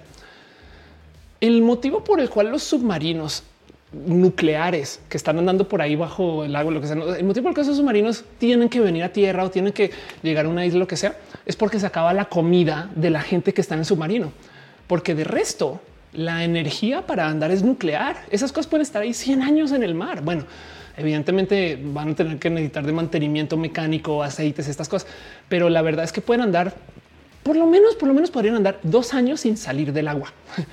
Pero hay que alimentar a la gente y no hay como cargar tanta comida que además sobrevivió a dos años.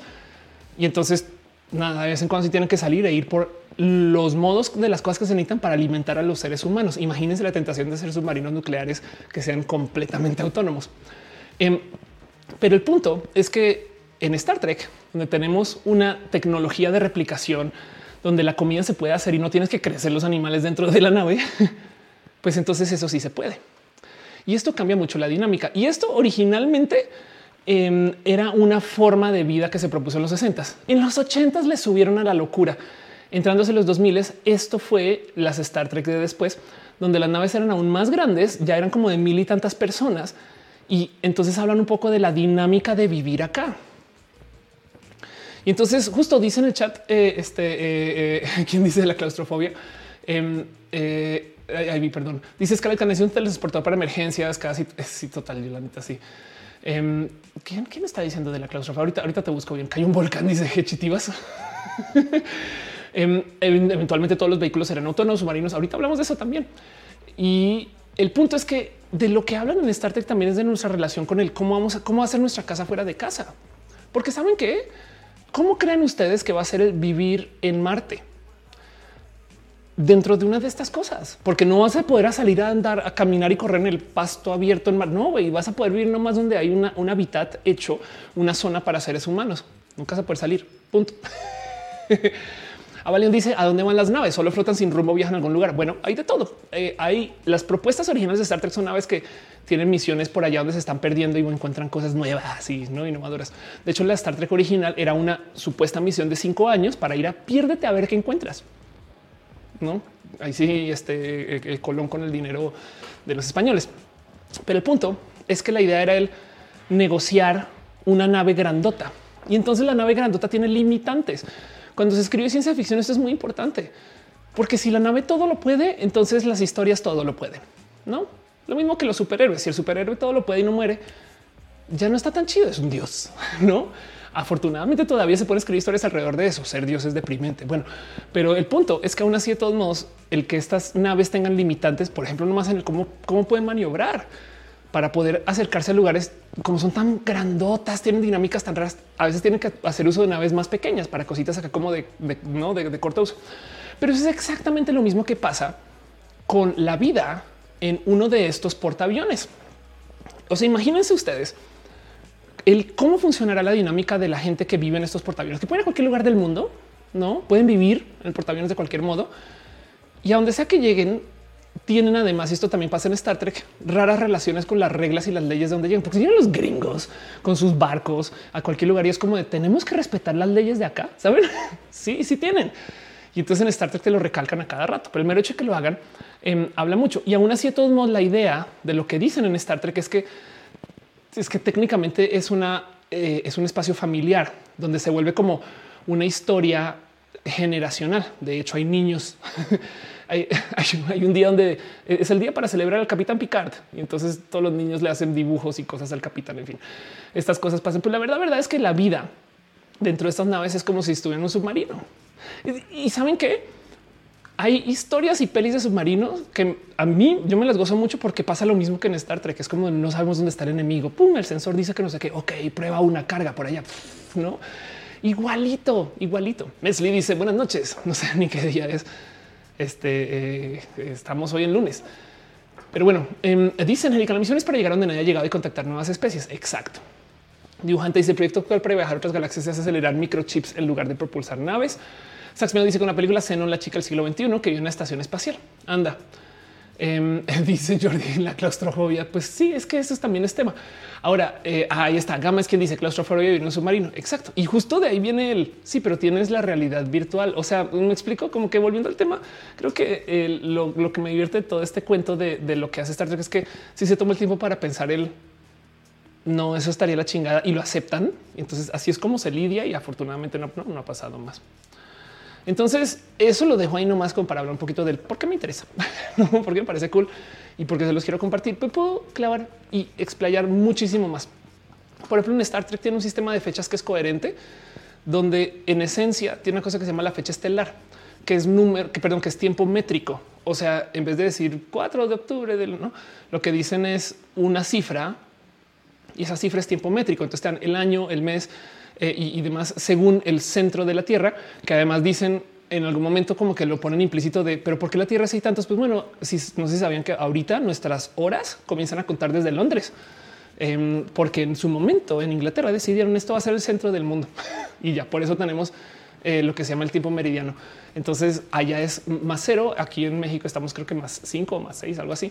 Y simplemente se le añaden horas desde, desde el centro del mundo, que es allá. Pues entonces lo que dicen es esto luego se vuelve el centro de nuestro espacio galáctico para el estándar de la federación, porque tenemos una historia. ¿no? Pero el tema es que el cómo correlacionan las fechas también es muy interesante porque eh, eh, te dan chance de perseguir el que está pasando acá, que está pasando acá a lo largo de todo el universo. Y ahorita repaso eso porque ese sí es un desmadre. Em, la otra cosa que sucede, de hecho, es que eh, de lo que nos presentan técnicamente comunicación instantánea, pero técnicamente la comunicación sucede del mismo modo en el que sucede la, transmisión warp. O sea, por así decirlo, las señales viajan a warp también y entonces son casi inmediatas.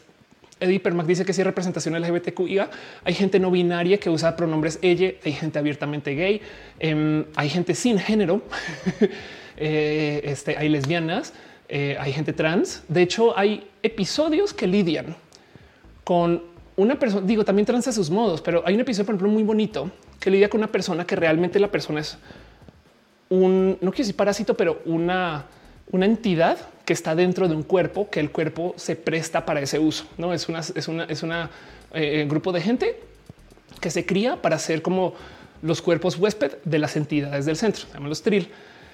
Y entonces después de un tiempo esos cuerpos mueren, pero, pero la entidad todavía vive. Entonces hay que hacer una como ceremonia de transferencia y poner a esa entidad en otro cuerpo. entonces son estas entidades que llevan viendo mucho tiempo porque van de cuerpo en cuerpo. Todo esto es consensuado y se toman el tiempo para explicar que es consensuado. Pero el tema es que a veces cuando cambian de cuerpo, cambian de género. Y entonces en la serie se toman el tiempo de ir y enfrentar el es que antes tú me atraías porque eras morra, sabes?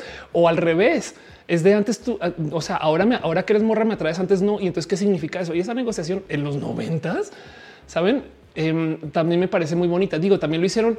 Amos, gracias, son simbiontes, dice William. Gracias. Me, quedé sin palabras por unos 20 minutos, pero exacto. Em, e, eso, es el tema que eh, e, evidentemente dentro del marco operativo de la era de cada serie, pues evidentemente hay limitantes y no lo manejan tan woke para los estándares de hoy. Pero para ese entonces sí un poco de güey, qué locura de propuesta en general, no?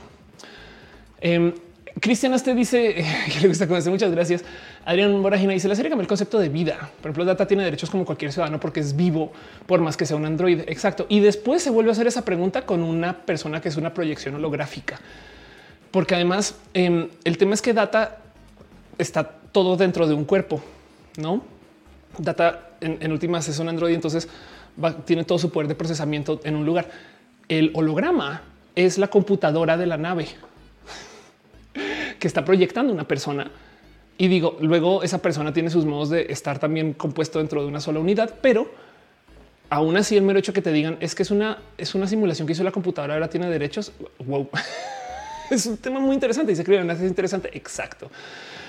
Dice eh, William este, eh, simbiontes, claro. Gisela dice, bueno, por ver Star Trek, ya hablamos de eso, ahorita voy con eso. Ignis dice, los televisores, claro. Gama dice, piñas, piñas, piñas, piñas, piñas, este, pineapple, muchas gracias. Perdón, Miriam Moreno, em, ya vi, ya vi, ya vi, dejaste un abrazo financiero, muchas gracias, Miriam, de verdad. Piñas para ti, todas, todas las piñas.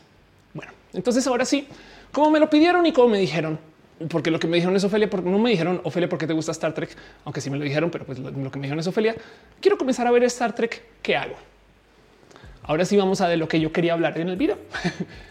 la ruta crítica para consumir Star Trek. Para la gente que le interesa, donde primero que todo hay que entender que tenemos un problema muy serio con todo Star Trek. Y es que hay mucho Star Trek. O sea, para que entiendan, esto es eh, eh, por aquí está la serie original. Ok, la serie original va a abrir esto una tab nueva porque nos va a dejar verlo así más en grandote. La serie original sucede en el año 2265 a 2269.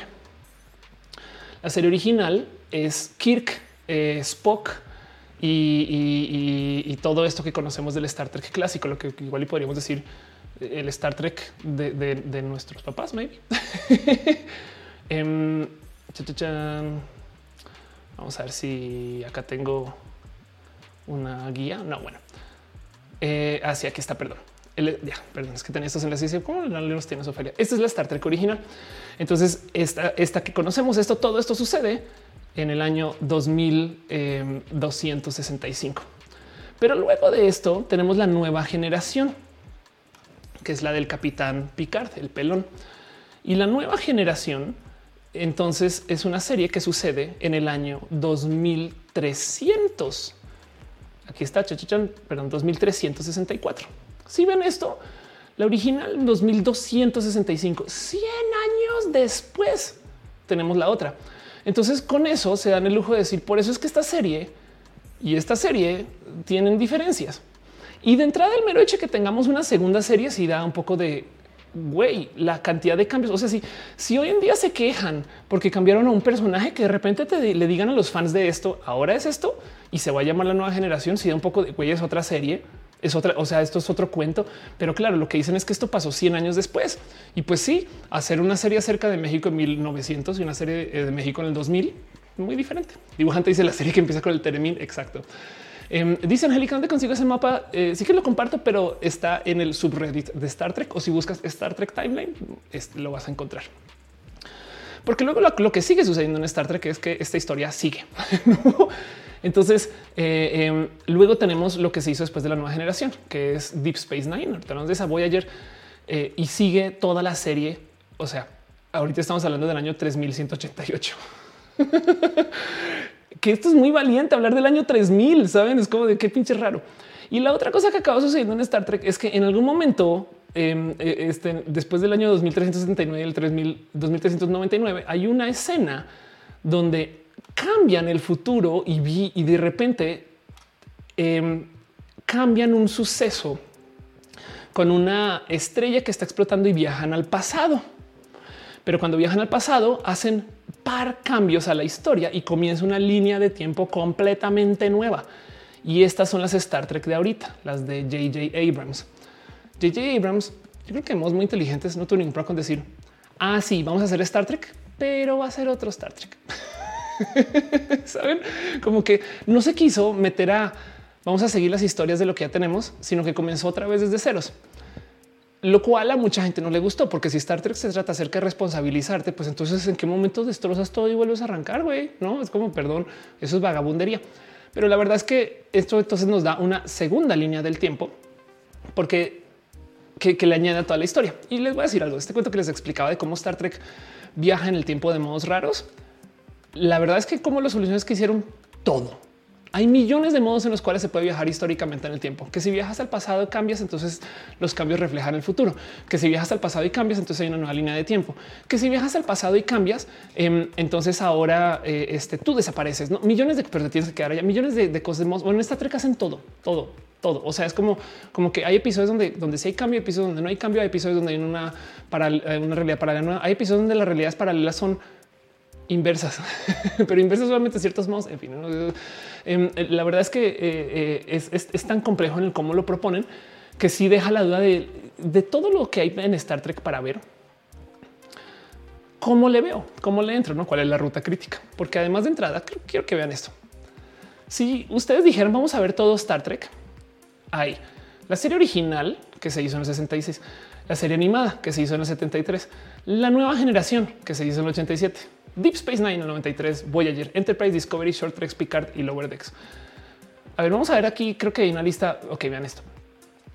La serie original, este, eh, eh, o sea, tuvo tres temporadas de 29, 26, 24 episodios. La serie animada 16. La nueva generación tuvo siete temporadas de 26 episodios. Deep Space Nine tuvo siete temporadas de 26 episodios. Voyager tuvo siete temporadas de 26 episodios y Enterprise fue cancelado con cuatro. Ok, entonces si sumamos todo esto, no más si, yo les digo, sí, claro, vean todo Star Trek, son más de 800 episodios. es un chingo. Dibujante dicen que viajes al pasado, tu ex no vuelve. Ándale. Y como si eso no fuera suficiente, luego para añadirle ese mierdero de series y cambios y cosas, también hay 13 películas, güey. Hay uno de 79, 82, 84, 86, 89. ¿Saben? Em, no, es que la Star Trek de 2009, las nuevas, ok, ya hay tres y ya se está hablando de la cuarta, ¿saben? Sí, un poco de qué pedo que está pasando. Adelia dice: Estoy emocionada. Muchas gracias. Denis dice: Me encanta. Cinco es como cuando quería empezar con One Piece. Es demasiado. Anda total. Eh, y Gado dice: Bueno, mira, me aventé esos mismos episodios en One Piece que no vea Star Trek. Luis Parra dice: Empezó desde cero porque no tiene suficiente inteligencia para llevar los temas. Em, eh, eh, los saltos del tiempo el siglo en siglos hacen distintas historias. Eh, Adrián Boragina dice las nuevas igual son canon, muestran cosas, solo no se muestran la serie original como la línea del tiempo alterna. Exacto. Sí, total. Y de hecho, yo le di la bienvenida a eso porque, porque es como what if, saben, como que eso, eso para mí, me parece espectacular. es que miren, no más para que para dejar así como han dicho, hay, hasta crucero de Star Trek. O sea, esta cosa es. imagínense esto, güey. Hay gente que se va de crucero con bola de trequis. Ay, no, ya, güey. y se encierran en un barco, como en, como una nave de esta, este, eh, a, nerdear, güey. Este, a cosplayar y a conocer a gente famosa y a conocer a, saben, si un poco de qué, locura que esto exista. Em, pero el punto es que eh, es una serie larga, compleja, con un chingo de cosas que además, como tiene 50 años de historia, no más eh, gente famosa que ha estado en Star Trek. O sea, pues, mejor dicho, gente, gente, eh, actores que dicen y tú qué haces acá. Vamos a ver acá rápido. Terry Queen, por si le conocen, que también estuvo en Independence Day de, Rock, estuvo en Star Trek. Este Iggy Pop estuvo en Star Trek. Gary Lori Petty, Stephen Hawking también muy famosamente estuvo. Em, Sarah Silverman tuvo un personaje en la película, de hecho, que el Grammar. Eh, Famke Janssen, por si reconocen a Famke Janssen de, James Bond. Vamos a ver quién más. Jason Alexander, por si le conocen de Seinfeld. Estuvo en Star Trek. Hay otro para Ashley Judd. Vean Kristen Dunst cuando era bebé. Ahí estuvo en Star Trek. Rebeca eh, Romjin, eh, Mick Fleetwood de esto es Fleetwood Mac que apareció en un disfraz tan disfraz que, es de güey, ¿qué haces ahí? Eh, y puedo seguir. Terry Hatcher, que no sé si en esta foto no se reconoce tanto, pero, pero igual a lo mejor si le conocen de nombre Terry Hatcher también es como tú, cómo llegaste a estar ahí, no te casi en Jenkins. Tom Morello, el guitarrista, también pasó por ahí y puedo seguir. O sea, la verdad es que la lista ha sido un poco de o sea, cuando lo estás, miren esto, Robocop, Robocop estuvo en Star Trek. De hecho, estuvo también en Star Trek en las películas. Pero bueno, eso es como por dar una idea de la gente que ha pasado por acá, la cantidad de historias. Porque es que en 55 años puede hacer tantas cosas, güey. Vanessa Williams, Whoopi Goldberg, ni siquiera había mencionado Whoopi, que además, si algún día, si, si, no se habían dado cuenta, ya habían visto Star Trek. No sé si se han dado cuenta que Gaina no tiene cejas. es todo lo que voy a decir de eso. Perdón. Dicen a niveles, lo más de Star Trek que he estado es cuando vi Wally. Gisela Gutiérrez, me acuerdo de Stephen Hawking. En niveles dice, me siento rara cuando hablan de otakus. Hoy me dice, quiero contratar a HBO Max. 5H dice, para los que quieren ver One Piece, empiecen el manga. ¿Qué clase de propuesta es eso? Digan, Patricia me sorprendió que si Brian me hubiera estado, eh, yo soy la menos otaku del mundo y dice Nani, eh, este Dante dice, ¿recomiendas The Expanse? Recomiendo The Expanse. Eh, The Expanse tiene esa hijada de Star Trek de paso. Mesli dice 800 horas de mi vida están invertidas en Star Trek. Ándale. Em, y dicen, Nani, amamos a Whoopi. Sí, claro que sí, claro que sí. Analógicamente dice que está viendo Star Trek. Lo siento. Entonces, em, qué chido. Y, por eso digo que esto es un desmadre. O sea, es una, es una, es una serie bien, bien, bien enredada. Eh, y, lo digo porque eh, Star Trek se encarga de enredarlas. O sea, miren, hay un buen de series que a cada rato, por mero gusto, visitan otras series para rematar como si no fuera suficiente. Eh, por ejemplo, Deep Space Nine, que es una serie que sucede después de la del Capitán Picard. Luego viaja y hay unos episodios donde vuelven a ver a Kirk. Saben? Y, si da un poco de qué haces tú aquí, no? Y es bien bonito de ver esto en, Enterprise, que es una serie que sucede antes de Kirk. Luego igual van a ver aquí, no? bueno, a, esta época, a estas naves. Em, eh, y no sé, a cada rato, esto también, por ejemplo, es un cruce de series.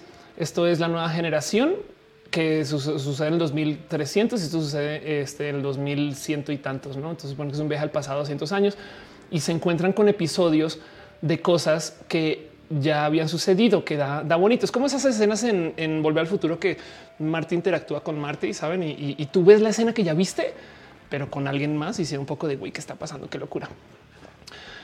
Soy mi hija dice por eso hoy te lo resumo así nomás. Star Trek. dice en niveles em, eh, Medio Rojas enteró de ok, no vamos a leerlo en voz alta. Antes de que dice ocho horas al día, 100 días de Star Trek. Fernando Cernas dice yo pequeño veía Next Generation en la tele. Alex dice la primera ola de COVID la viví viendo la nueva generación. Qué chido. Obeto Ruco dice eh, ya hablan de los colores de los uniformes o, los, de los marcatextos. Eh, este, pues sabes qué de los colores de los uniformes sí puedo hablar un poco porque eso también es tema. Eh, y había puesto aquí un poco de eh, había puesto un poco de, esto, pero yo creo que no lo, lo puse. Pero pues justo les estaba hablando de cómo eh, las naves son como los barcos transportadores, no los, los, que transportan aviones, pues eh, airplane eh, carrier uniforms. Mucha gente no lo sabe, pero en los portaaviones hay un tema de uniformes, porque según el cargo, lo que estés haciendo, manejas un color diferente. Y entonces esto también se vive en Star Trek. El cuento es que en Star Trek los colores tienen una representación como que muy fija acá también, porque en esencia están replicando este. Es que cuando tú estás en chinga, tú no tienes tiempo de pensar este será el güey de ingeniería o esto es el güey de este eh, eh, eh, soporte o el de ciencias o no sé qué. Lo mismo. Y por eso digo que esta es la locura de, cómo no mucha gente tiene presente que realmente eso es lo que nos están diciendo en Star Trek, que esta sería la vida como del futuro, en estas como naves que no requieren de gente. No, ahora del otro lado también el motivo por el cual se usan los uniformes son de colores, porque era cuando estaba lanzando la tele a color y querían decir mira todos los colores que puedes ver. No, tocó conocer Star Trek por las referencias en los Simpsons, Futurama y Family Guy. Futurama de paso está escrito por gente muy de la ciencia entonces, pues por supuesto que van a ser fans de Star Trek. Adrián Borajina dice, eh, de acuerdo a tu rango de especialidad, vas a tener tu uniforme. Sí, y lo que tú estudias y por dónde vayas, el uniforme que yo tengo puesto hoy responde a la gama de colores de la serie original con una, un pin de ciencias. No, pero bueno, dice eh, Gisela, qué yo escuchará. Gracias. Y dice Axel, coincido con la dibujanta. A ver qué dijiste, dibujanta, nomás este, por chismear. Simenja dice el rojo que traes de qué temporada es, es de la serie original. Dice Mauricio Gallardo. Creo que es fascinante escuchar a alguien así. Muchas gracias. Qué chido. Em, Axel dice: A mí me tocó conocer Star Trek por la referencia a los Simpsons que había dicho dibujanta. Y si le escribes a te lo resumo así nomás para que te haga el resumen de Star Trek. Em, pues igual y a, ver qué dice. Sí, sería divertido. Así dice comencé a ver Star Trek por tus recomendaciones y para entender tus referencias. Terminé New Generation, comencé la viejita, voy terminando la primera. Ándale. Me dice, ¿me puedes explicar el pin? Sí, en la serie original, en el uniforme, el pin, bueno, este, este, es un pin modificado. La verdad es que el pin es solamente de telita. Estos pines los comenzaron a usar en la versión de JJ Abrams, em, que son los pines con metálicos y demás. Y no más hay, es más, los voy a mostrar aquí. Em, la verdad es que van muy atados los pines con el color del uniforme. Pero el tema es que hay pines de a ver si encuentro una bonita gráfica en algún lugar. Bueno, acá hay unos pines que eh, uno, uno no es un pin de nada, pero bueno, ahí está de todos modos. Más o menos se manejan así. Tienes tú, esto es de la serie original, ok? A la gente que está en comando usando un pin amarillo que tiene esto que es como una espadita casi casi. Este pin no es nada, excepto un saludo que del cual ahorita hablo después. Este que es el que estoy usando ahorita, que es color rojo. Digo, los pines no son de estos colores en la serie, pero pues estos pines sí. Y de paso sirve para explicar por qué quien usaría un uniforme rojo si está trabajando eh, eh, este, en, en ingeniería o si está trabajando en logística de la nave, estaría usando este símbolo y este es el de ciencia, ese es el que usa Spock, que es color azul. Uhura este usa este pin y yo soy muy fan de Uhura en general. De hecho, tengo una historia por ahí que compartí hace muchos ayeres. Cuando me llevaron a esa premier de Star Trek Beyond, yo le quité su puesto a Uhura. Uhura es, o sea, Michelle Nichols es una mujer muy mayor y yo porque llegué con actitud y esto es Estados Unidos donde no hay como guardias, o sea, no sé cómo que llegué muy oh, sí, por supuesto, como senté, pues me senté en una silla y de repente volteé a ver y veo estas personas que tienen como aire de gente muy importante. Yo sí, de yo no sé dónde me senté, güey, pero me colé un VIP muy cabrón y de repente veo que llega Michelle Nichols y le están ayudando a caminar, no? Y, me dice alguien, oye, estás en el puesto de, alguien que sí, sí, sí, no como que me hizo así ojitos de lárgate. y me parece entonces lo conté también en este canal de YouTube y resulta que nada, este, es lo único que he hecho yo para Star Trek es quitarle la silla a una señora mayor que eh, eh, ha trabajado mucho por la representación y yo solamente fui a eso. Pero dice no son los rojos los que siempre salen heridos. Sí, en la serie, muy constantemente la gente que tiene uniforme rojo son todos los invitados que, desaparecen. Eh, dice darwinismo el uniforme verde que representa. Bueno, en la nueva generación, que de nuevo sucede 100 años después, cambian los colores. Y entonces el uniforme verde, por ejemplo, se usan, lo usan en medicina, también en ciencias, eh, eh, pero varía, ¿no? Edison Tarazona dice en el chat a hablar Klingon. Sería chido. Arnulfo dice el último que estará haciendo Star Trek de qué va. Bueno, pues entonces hablemos de eso, no de la ruta crítica. Les voy a dar tres soluciones para ver Star Trek según cuánto se quieran entender de Star Trek, porque una de las cosas más trekky que hay en el mundo es decir, la gente no entrale a este y en la segunda temporada ya se arregla. Y si un poco de me estás pidiendo que vea 27 episodios de una serie para saber si es buena o mala, no mames. Entonces, les voy a ofrecer tres rutas para poder consumir Star Trek. Depende de dónde esté su paciencia o qué tanto quieran saber del tema.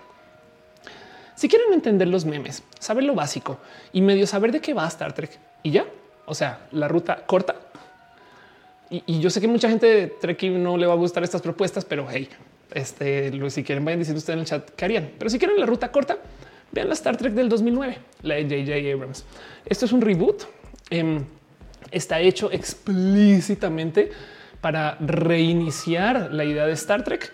Eh, y la verdad, verdad es que las propuestas son bonitas, aterriza de qué va, aterriza la naturaleza de la serie y te deja con el conocimiento básico de ah, es una nave, hay muchas personas, tienen que colaborar, el warp, existe la cabina de mando y existe la nave, no como que te da todas las básicas de lo que es Star Trek para poder entender desde los memes el que va.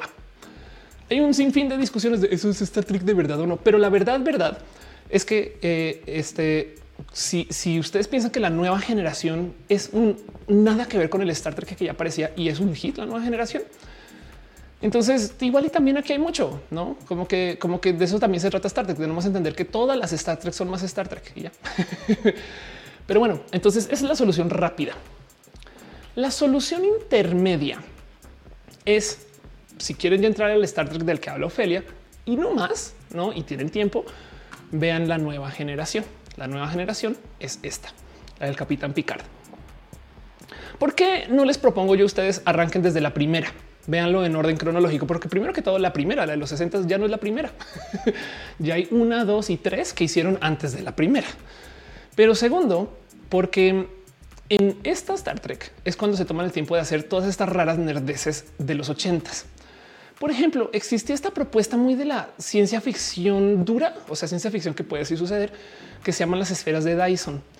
Eh, no, las aspiradoras, las esferas de Dyson em, este, son en esencia una propuesta científica que en algún momento se hizo también justo más o menos en estas se pusan como que, que se aterrizó como ciencia ficción. Em, eh, este eh, propuesto por Freeman Dyson en, en, 1960 y que luego ya como que se volvió como este güey, es que esto sí puede existir de y qué tal si construimos em, una suerte de encubierta para una estrella. Imagínense, si hay energía solar, entonces ¿por qué no construimos una como encubierta tan grande que pueda tener una estrella adentro? Y entonces con energía solar, pues siempre irradiando, ya está, ¿no? O sea, saben como que si, si pudiéramos hacer eso, ya tenemos energía por vía para toda la gente que viva expuesta a esa estrella. En Star Trek, en la nueva generación de los ochentas, random se topan con una y la investigan Dice Jaime Andrés, hay un juego que eh, su fin es hacer una esfera de Dyson. Qué cagado. Gama Volante dice ambicioso. Pues sí, es una, por, eso, es una propuesta. Pero el punto es que em, lo que sucede en Star Trek, la nueva generación, es que comienzan a investigar como estas nerdeces y luego con el tiempo empatan con el hacer historias. Es que se nos olvidó porque vivimos en la era de Netflix, pero en ese entonces, porque la tele era la tele, pues entonces los contenidos eran episódicos. Todo tenía que vivir un episodio y ya una vez le estaba hablando a mi hermana acerca, si sigues por ahí, caro besitos, le estaba hablando a mi hermana acerca de cómo las series de hoy tienen tanta responsabilidad de que todos los episodios sean buenos. Y ella me decía que sí, en alguna época, en los 80, 90, 2000, tú veías una serie semana con semana y si el episodio no era bueno, pues esta fue la semana que no era buen episodio y ya, next, la próxima semana vuelves y todo sigue. No es como que hoy estoy viendo esta serie de 37 y vi uno malo y ya se acabó, ya cancelado, no? Em, y entonces esto pasa en Star Trek. La idea de Star Trek es así como los Simpsons, que se acaba el episodio reset y entonces sigues con otra propuesta de ceros, pero hilitos de la historia se quedaron y entonces se va contando una historia a lo largo. Pero el punto es que los primeros episodios de la nueva generación, la neta que sí se nota que están palomillando cosas de la nerdez, no como que vamos a hablar de este, los robots, vamos a hablar de no sé qué.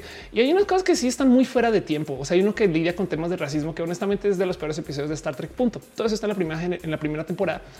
Entonces, por eso es que si ya no estamos viendo el camino corto, sino estamos viendo el camino mediano y quieren tener como la base que cubra la gran mayoría de lo que es el Star Trek del cual yo les hablo, vean la nueva generación, las primeras dos temporadas y perdonen la primera. Lo que pasa es que no pueden arrancar la segunda sin haber visto la primera. y entonces ahora ya les estoy diciendo, vean por lo menos unos, por lo menos unos 30 episodios, no? Capaz en un camino si comienzan a, ver este eh, que les encaja. Y la verdad, verdad es que para el final de la primera temporada sí se nota que ya le cacharon, porque cuando comienza la segunda ya van muy en orden y es muy bonita. Y eso es el camino intermedio. Ahí es cuando se habla acerca de los temas de filosofía, porque así como miren, em, este no sé, no es queja. X-Files, por ejemplo, X-Files, sobre todo las, primeras, era como el monstruo de la semana. Hay un monstruo, ¿no? Y entonces lo solucionamos y, y cada semana un monstruo diferente. Star Trek era, sobre todo las primeras temporadas de Next Generation, era el dilema filosófico de la semana, ¿no? ¿Qué pasa si en un planeta no hay tiempo. No, ¿qué pasa si en un planeta no hay concepto de entretenimiento? O qué pasa si en un planeta este, eh, hay, hay, una, hay, una, propuesta, es que no son tetos, güey. Yo creo que esa gente es gente reguete re nerd, güey. Eh, pero el punto es que hay un planeta donde la gente no camina, sino trota. Saben, van caminando y van trotando.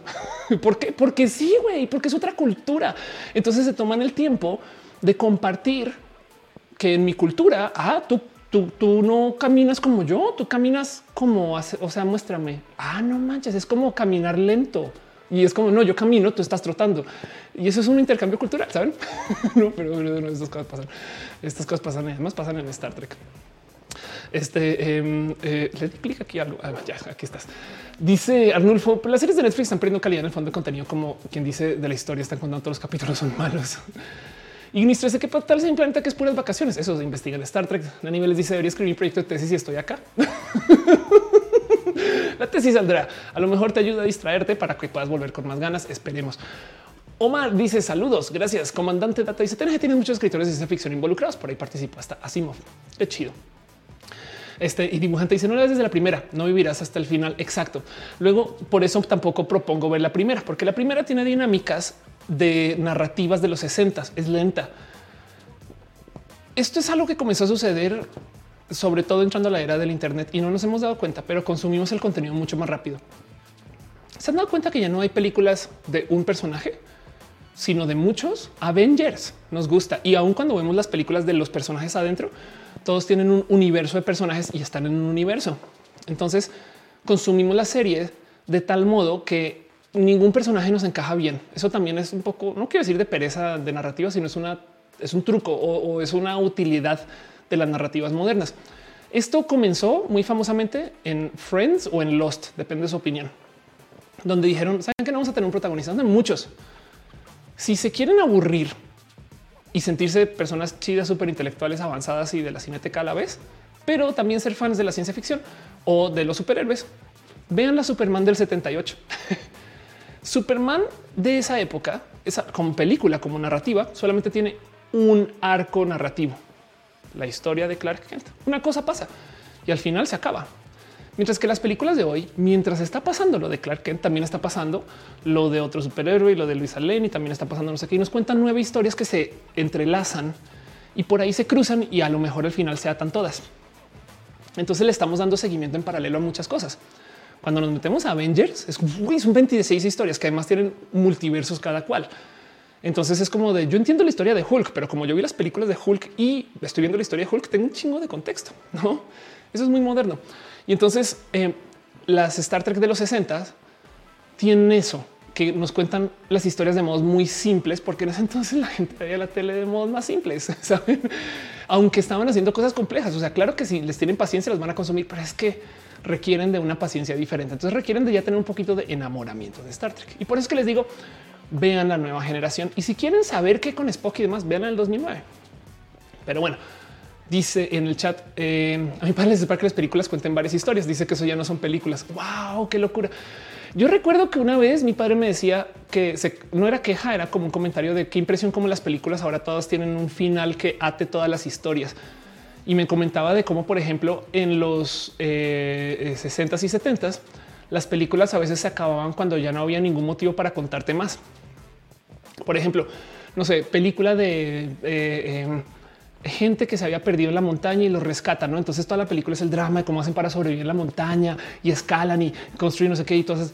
Pero el final de la película es pum, aparece el helicóptero y ya no te dicen más, no, no es y nos subimos y luego te muestran el cierre donde eh, se bajan del helicóptero y abrazan a su mamá después de mucho tiempo y suenan las sirenas de los policías, porque hay que decir que las policías son buenas, no saben como que simplemente aparece el helicóptero y ya no te tengo que contar más. Fin de la película, no?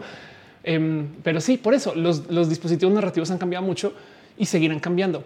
Entonces pasa ahí exactamente eso, que si quieren ver la serie original, se van a topar con eso Star Trek, la nueva generación, sobre todo hacia el final, ya se vuelve una cosa muy compleja atada y que tiene modos mucho más modernos y son mucho más gozables. Pero si ven las primeras dos temporadas, eso es lo único que les pido del camino intermedio es vean las primeras dos. Y si eso ya no les pica, no pasa nada. Ya saben suficiente Star Trek y por dónde va y listo. No dice dibujante, las pelis han muerto, lo dicen las franquicias.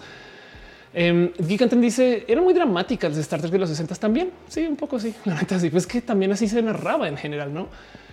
Angélica le está pidiendo un beso al comandante Data. Yuri Maldonado dice: Yo diría que eso comenzó con ER, esa serie de actores y emergencias. Eso es verdad. Eh, Joana dice: Inicié con la primera de los 80 s me aburre, pero va a cambiar. Sí, y, es que de nuevo, es que entender cómo eran las series en ese entonces. Ver Buffy también tiene esa historia y Buffy es mucho más nueva que, que Star Trek de los 80 no? Anime les dice: Espero que por lo de las 35 cuartillas no llevo nada. dice la Gutiérrez: Se me acuerdo de un capítulo de Teen Titans que parodian Star Trek y mencionan la lentitud. Arnolfo García dice: ¿Te imaginas un Star Trek con hilo narrativo de las hermanas Wachowski? Donde eso sería una locura. Pero bueno, em, esto es roja y, yo quiero entonces más bien hablar a fondo y a detalle de cuál es como el camino crítico para consumir todo Star Trek. Tomen nota. y esto yo creo que el único modo del cual les quisiera recomendar que lo hagan es véanlo casi que más o menos, más o menos con el cómo se fueron publicando según nuestra edad. Porque, porque si arrancamos por los 60 de nuevo, no hay contacto. Entonces, quiero tratar de explicarles a ustedes el qué ha pasado con las series de Star Trek a mi visión, a ver si les resuena a ustedes. Y esto es como el camino que les propongo. Em, esto, esto, esto eh, de nuevo responde al, tema del timeline, porque quiero que vean nomás el cómo se ha hecho Star Trek a lo largo de los años. En el 65 se hacen los pilotos, la serie original se grabó como el 66 al 68. Luego se hizo una serie animada que fue la continuación de la serie original. ¿Qué pasó? Que esto se acabó porque pensaron que no, no tenía tanto rating y casi que la asesinaron. Pero en esta época se inventaron algo que hoy en día no es muy normal, que es la, tele por sindicación. Entiéndase, yo hago un canal para mi región, no tengo contenidos, pues sabes que va a comprar cosas ya hechas. güey. Yo no me voy a poner a hacer series desde cero. Estamos en los 60 que tenían que hacer. De por si a duras penas teníamos material para grabar la serie, saben como que entonces comenzaron a comprar esa serie de hechas y las comenzaron a transmitir. Y en ese momento, más que ya había una gallada de Star Trek, se vuelve un éxito. Resulta que Star Trek gustó mucho porque era este contenido que estaban pasando por allá por fuera en sindicación. Y entonces eso luego hace que la serie comience a tomar unos vuelos diferentes. El tema es que eh, eh, lo único que logran hacer es conseguir tantito dinero y hicieron una serie animada. Y esa serie animada es la cosa más salvaje que hay de Star Trek hasta ahorita, porque básicamente dijeron vamos a escribir todo lo que no se pudo escribir antes. Como que eh, entras a la serie animada y te topas con que hay, hay, hay, hay personajes que son, saben, furros, güey, y hay unas propuestas que dices, güey, esto sí es de aliens, ¿no? Pero pues porque es una serie animada, pues no, le tienes que dibujar, no como que sí está bien cucú, güey. Y, yo creo que es una serie literal fumada, pero bueno. Em, luego entonces, como se vuelve un éxito y como la gente lo pide y se vuelve como de nicho y demás, entonces hacen películas de em, motion picture, que de hecho sale casi casi que al tiempo que Star Wars y entonces de ahí sale la pelea porque eh, no se sabe quién le robó a quién, no? Pero bueno, entonces estas que están en amarillo tienen que ver con la serie original, son los personajes de la serie original. Eh, eh, aquí está, no, perdón, no que están amarillos está acá. Eh, eh no sé qué, Voyage Home, etc. Star Trek 1, 2, 3, 4, Star Trek 5, Star Trek 6. Ah, no, sí, perdón, los que están amarillos son la serie original. 1, 2, 3, 4, 5. Si lo estoy leyendo bien, ok. Y llega al final una que esta es generaciones. Bueno, en los 80 hacen reboot de la serie y esta es la de Picard, la nueva generación. Y entonces esto es un puta o sea, esta serie es chida, güey. Esta serie es de verdad genuinamente chida. Em, y entonces, como ya están, imagínense, mientras están dando esta serie al mismo tiempo, están pasando las películas de, eh, que es algo así como esta es la que están viendo los chamacos en casa, esta es la que están viendo sus papás. Sus papás están viendo, oh, yo recuerdo que no sé qué, y los chamacos están viendo la nueva generación. Y luego un día de repente les da por hacer una película que lidia con las dos. güey. Y esto es una locura de película. Pero al mismo tiempo, para que entiendan de dónde vengo yo con mi, con mi propuesta, como la serie de Picard es tan exitosa, entonces luego hacen dos series que continúan la historia de lo que sucedió en Picard y se juegan la misma fórmula. Mientras hacen las series nuevas, están pasando las películas de la que ya descontinuaron. Así que en esencia, lo, lo, que, lo que hace que Star Trek sea un tema hoy es esto, que tienes un bloque súper exitoso que comienza con picar del pelón, que 100 años después, y básicamente es de ahí, es como un poquito como consumir eh, eh, eh, ese consumible que tanto te gustó y luego te la pasas, pues te le dedicas mucho tiempo de tu vida a tratar de revivir la, el gusto original y no lo conectas. Así como que nadie nunca logró rehacer lo que habían logrado con em, la nueva generación. La nueva generación, nomás para poner rostros a todo esto, es esta. Es la de Picard, que es un eh, el, capitán, que hay un androide, que hay una persona que ciega. Entonces, esta luego la continúan con Deep Space Nine, que sucede en una eh, base espacial, en una eh, estación y tiene todo tipo de dinámicas, tiene política, misticismo, no sé qué, bla. Y entonces, como esta se aleja tanto de lo que era el Star Trek que conocimos acá, Voyager trata de retener lo que se presentó originalmente en la nueva generación. Ahora, lo chido de Voyager es que está lidia mucho con temas de las mujeres. Mucho, mucho. O sea, hay un buen de investigaciones de la mujer en poder, la mujer no sé qué. Saben como que eh, eh, a mí me parece muy chido. Evidentemente, a la banda FIFAs, esta es la que menos les gusta. Y entonces, eh, saben, pasa lo mismo que es, ay, no, yo no conecto tanto. Pues sí, pues no está hecha para mí. Pues sí, güey. Em, pero aún así también esta es como la más de las tres. Entonces, como que esto fue lo que acabó sucediendo. Y estas tres, si quieren empaparse de Star Trek, les doy permiso de no ver esta tan a detalle, pero hagan estas dos. Pasen de la nueva generación a Voyager. Ok. Leo un poquito lo que están diciendo en el chat. Next Generation es en años después. No me gustan las tripulaciones. Yo me identifica con número uno. Eh, este Metzli dice la de los 60 yo la vi cuando era pequeña. Tengo 41 en los 80 vimos repetidas muchas series. Ándale. Tienes dos años más que yo. 5JHR dice como todos una animación le da 10 vueltas a live action. Ándale. Geek Trend dice me gustó más Star Trek Enterprise. Claro. Entonces volvamos a nuestro súper espectacular diagrama de qué es lo que está pasando en el mundo de Star Trek. De nuevo tenemos una serie original que fue un hit, pero fue un hit post serie, o sea, cuando ya se hizo después, entonces eso fondió las películas y entonces con eso decidieron hacer una, nueva narrativa, que es la nueva generación. Y este tren se los iba acabando al final de Voyager. De hecho, el final de Voyager es como muy satisfactorio porque tienen mucha ciencia y tecnología que no tenían al comienzo de la nueva generación eh, y hace sentido dentro de la historia. Entonces, como que ves progreso, no ves cómo a lo largo de los años no van aprendiendo y no sé qué. Y decidieron entonces volver a contar la historia del inicio de Star Trek. Y esto a muchas personas les, pero no cago sino lo que viene. Este, el tema de, eh, ah, no tengo, a ver, este Star Trek Enterprise es que nos cuenta la historia de cómo llegó a ser Star Trek. Y esto está hecho, escrito, producido y dirigido casi que con los mismos estándares que esto, esto y esto. Saben como que esto es el tema de estas cuatro series, que en esencia son una serie contando cuatro aspectos diferentes del universo de Star Trek.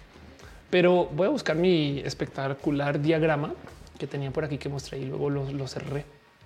Aquí está. Pero el tema con lo que acabó sucediendo con Star Trek es que em, lo que les estoy diciendo es, es la nueva generación. Esto es Deep Space Nine y Voyager. Saben, vean esto del 2364 este, al 2377, sino que luego Enterprise sucede en el 2151. O sea, esta sucede 200 años antes que esta. Y tiene cosas chidas si queremos y amamos Star Trek. Entiéndase, eh, la cuarta de esta gama narrativa, por así decir, tiene cosas que te dicen, oh, así fue como llegaron a tal y tal. Y la idea de esta es que luego esta conecta con la serie original. O sea, técnicamente tú acabas esta y ahora te puedes ir a ver la original. Y entonces, eh, eh, o sabiendo lo que pasa en la original, es bien divertido ver cómo llegaron a la original. Es una precuela.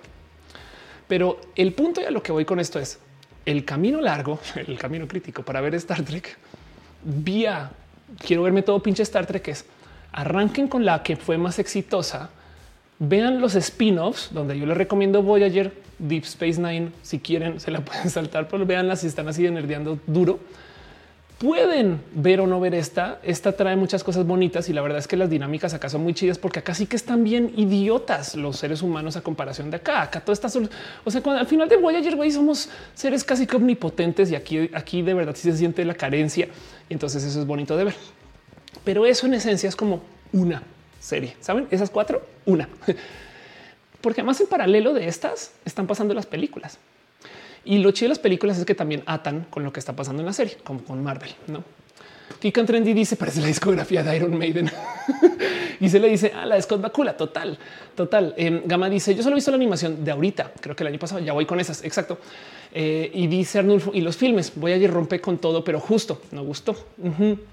Total, voy ayer tiene que ese raro conectar, pero lo único que puedo decir es que yo, por ejemplo, vi Voyager muy diferente post transición que pre transición, entendiendo como ya temas como que son muy de la mujer, como que sí fue como de güey, eso me llama la atención. Y se le dice en verdad qué maravilla, gracias. Eh, y dice Scarlett, por eso hay tramas que ya no son relativas. Con Shakespeareana surgieron planteamientos de, temática científica, giros secuenciales como innovar. Sí, total. Te pones otra cosa. Exacto. Metal dice y si solo y si lo quiero ver en orden canónico, todo esto que estoy mostrando es canon, ¿eh? o sea, todas estas son series que, bueno, pero, pero las series que no, que, o sea, que no puedes ignorar son la original, la nueva generación. Em, y, de ahí en adelante eh, casi casi que lo demás va a ir conectando. Pero bueno, volvamos a nuestro diagrama porque entonces, ¿qué fue lo que pasó? Em, viendo estas, viendo Enterprise, la ruta de Ofelia, yo les propongo es vean esto vean esto. Y, si se fijan, de hecho, está con este diagrama, si quieren, vean la nueva generación, pero no vean generaciones. O sea, no vean ninguna de las que están en amarillo, sino que cuando estén viendo Deep Space Nine o Voyager, vean las que están en azul.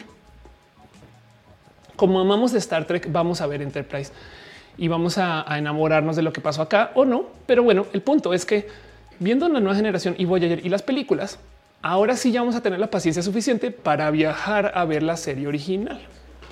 Y esto es un viaje. O sea, literal, acabas, vamos a ver cosas ridículas donde de repente, eh, o sea, esto ya es fantasía. Me explico, es de Dungeons and Dragons. Em, eh, van a un planeta donde el, planeta hay eh, héroes griegos, no? Y entonces es la dinámica de lidiar. Y resulta que en Star Trek, como son herejes desde los 60 de repente agarran esos temas como de la mitología y nos dicen eso eran aliens, no? Y wow. claro, porque quieren, quieren hacer como este, y qué tal que sea un ser de otro planeta y no Jesús, ¿no? Y por eso caminaba en el agua, porque tenía tecnología, no saben, como que ese tipo de cosas, eso pasa. Pero entonces, ya viendo la serie original, van a entender una de las, de las discusiones más viejas y longevas del mundo de Star Trek. Y es que hay gente trekkie y hay gente trekker. entonces, trekker, este... Eh, es un tema que depende de dónde estén, tiene un contexto diferente. Pues obviamente no aparece con Star Trek. Trek es como la gente súper fan de Star Trek que le tiene mucho cariño y amor em, este, a la nueva generación. Trekker es como de lo que se hablaba en una época para hablar de la gente purista que estaban en contra de la nueva generación. O sea, resulta que por supuesto que hay gente que dice este es el Star Trek de verdad. Las otras cosas son son serás, no? Pero bueno, el caso es que el punto de Star Trek y el como yo les estoy proponiendo que lo vean es que hay tres movimientos. Este eh, hay tres movimientos mayoritarios en Star Trek. El de la nueva generación que incluye a Enterprise por colado y el de la serie original. Entonces, cuando ya vean la serie original y si tienen ganas de pachequear y ver Star Trek, vean la serie animada. Entonces, luego ya pueden ver las pelis y entender de qué era de lo que hablaban nuestros papás o nuestros abuelos acerca de Star Trek y pueden acabar todo ese viaje con generación, con generaciones que esta, esta Star Trek yo me la gozo un chingo porque es como es como la Star Trek donde, donde los papás y los chamacos de la familia nerdos hacen la paz, no? Y, con esto tenemos, por así decir, los, los dos grandes movimientos de Star Trek que todo el mundo conocía. Em, no más eh, quiero asomarme unos segundos porque me dicen que en YouTube estoy como listada como video en privado. Yo creo que eso tiene que ver con el hecho de que estaba tuiteando una liga incorrecta, pero no más voy a checar. No voy a hacer que me hayan movido el video por algún motivo. No, ahí está el video, está en público. Todo bien. A lo mejor estás viendo un enlace viejo. Puede ser. Eso puede ser. Pero bueno, Geek dice la vieja hacer una síntesis marxista el capitán Kirk. Ándale. Um, sí, le dice. En todos lados hay cadeneros de fandoms. Eso es verdad. ¿eh? Geek Tendy, eh, perdón, ya te había leído. Eh, Arnold se dice y la serie Picard. Ok, entonces ahora, porque estamos, les estoy presentando a ustedes en el en qué orden veo Star Trek. Paso uno es la, el movimiento de, series que viene con la nueva generación, que son este, eh, la nueva generación, la de Picard, eh, Deep Space Nine y Voyager. O sea, esto, esto, esto, no? Si quieren verlo en este orden y luego Enterprise. Y luego entonces vean las de la gente original. O sea, luego vean la serie original, la serie animada, que no más para que vean la locura de la serie animada. Aquí tengo unas. En la serie animada, estas son las personas que están en, el, en, la serie animada. Esto es un personaje real, em, es una gata. Eh, también este personaje está ahí eh, en el puente y como les digo es una locura, pero, pero es como ver, como ver ahorita, no sé, Thundercats, no más que sin, sin la acción de Thundercats. es que luego Thundercats es chida, güey. Acá, de repente es como tenemos que tener una reunión para platicar acerca de lo que está sucediendo y lo que nos amenaza. Es bien wild ver esta serie, pero ahí está. Y entonces luego el segundo movimiento es eso. Y ahora entra la locura en la que estamos ahorita. Y esto yo propongo verlo después. ¿Por qué? Porque se la van a gozar un chingo porque lo que viene después de eso usa narrativas actuales con efectos visuales actuales. Y entonces, primero que todo, en las nuevas hay un chingo, pero un chingo de eh, quiero que sea como las viejas, pero no, no, no sale, no? Y yo a eso le doy como cariño también, saben, como que hay un poquito como de saben que eh, eh, pues le tienen como interés. Entonces, ¿cuáles son las series nuevas? No nomás para que tengan esto en radar, que es porque son un chingo también. Primero em, está esto que eh, está, esta que es Discovery, no? Este, eh, ok, están las pelis de JJ Abrams, no? Pero el caso es que luego hicieron esta que se llama Discovery, que fue como la primera nueva serie de Star Trek. Y esta, esta la topan en Netflix. De hecho, la pueden ver ahorita ya si quieren. Ya hay varias, ya hay varias temporadas. Discovery, nos podemos quejar todo lo que quieran, pero vean como Discovery, ya que vieron la serie animada, a lo mejor entonces le, derivan más gozo al entender por qué Discovery hace cosas tan pinches raras. Porque como tenemos ciencia moderna, como que quieren tratar de hacer lo que se hacía en la serie animada con la ciencia de hoy. Saben como que sea un poco de hoy en día sí podríamos hacer un live action donde hay estas locuras. Y sí, la verdad es que sí. Ahora Discovery eh, em, es súper, súper eh, compleja de millones de cosas. No respeta un sinfín de cosas que eran muy canos de Star Trek. Tiene un sabor diferente. Que sea mejor o peor, opinen ustedes. Pero con esto se arrancó la locura de lo que se está presentando ahorita en Star Trek, porque luego de esto es como si no fuera suficiente. Luego de esto se propusieron varias series que sí están bien cucú. Em, para la gente súper requete mega fan de la nueva generación y que se quedaron con ganas de eh, este, ver cosas nuevas, está esta que es Picard. Picard arranca con lo último que sucedió en la última película de Star Trek, que es esta, Nemesis. Nemesis es donde el futuro de Star Trek está más en el futuro. Me explico. Nemesis ya lo último que había pasado en Star Trek como que se acabó ayer, no sé qué, no sé qué. Pero lo último que pasó en, nuestra línea del tiempo de Star Trek, em, aquí está, fue lo que pasó en Nemesis.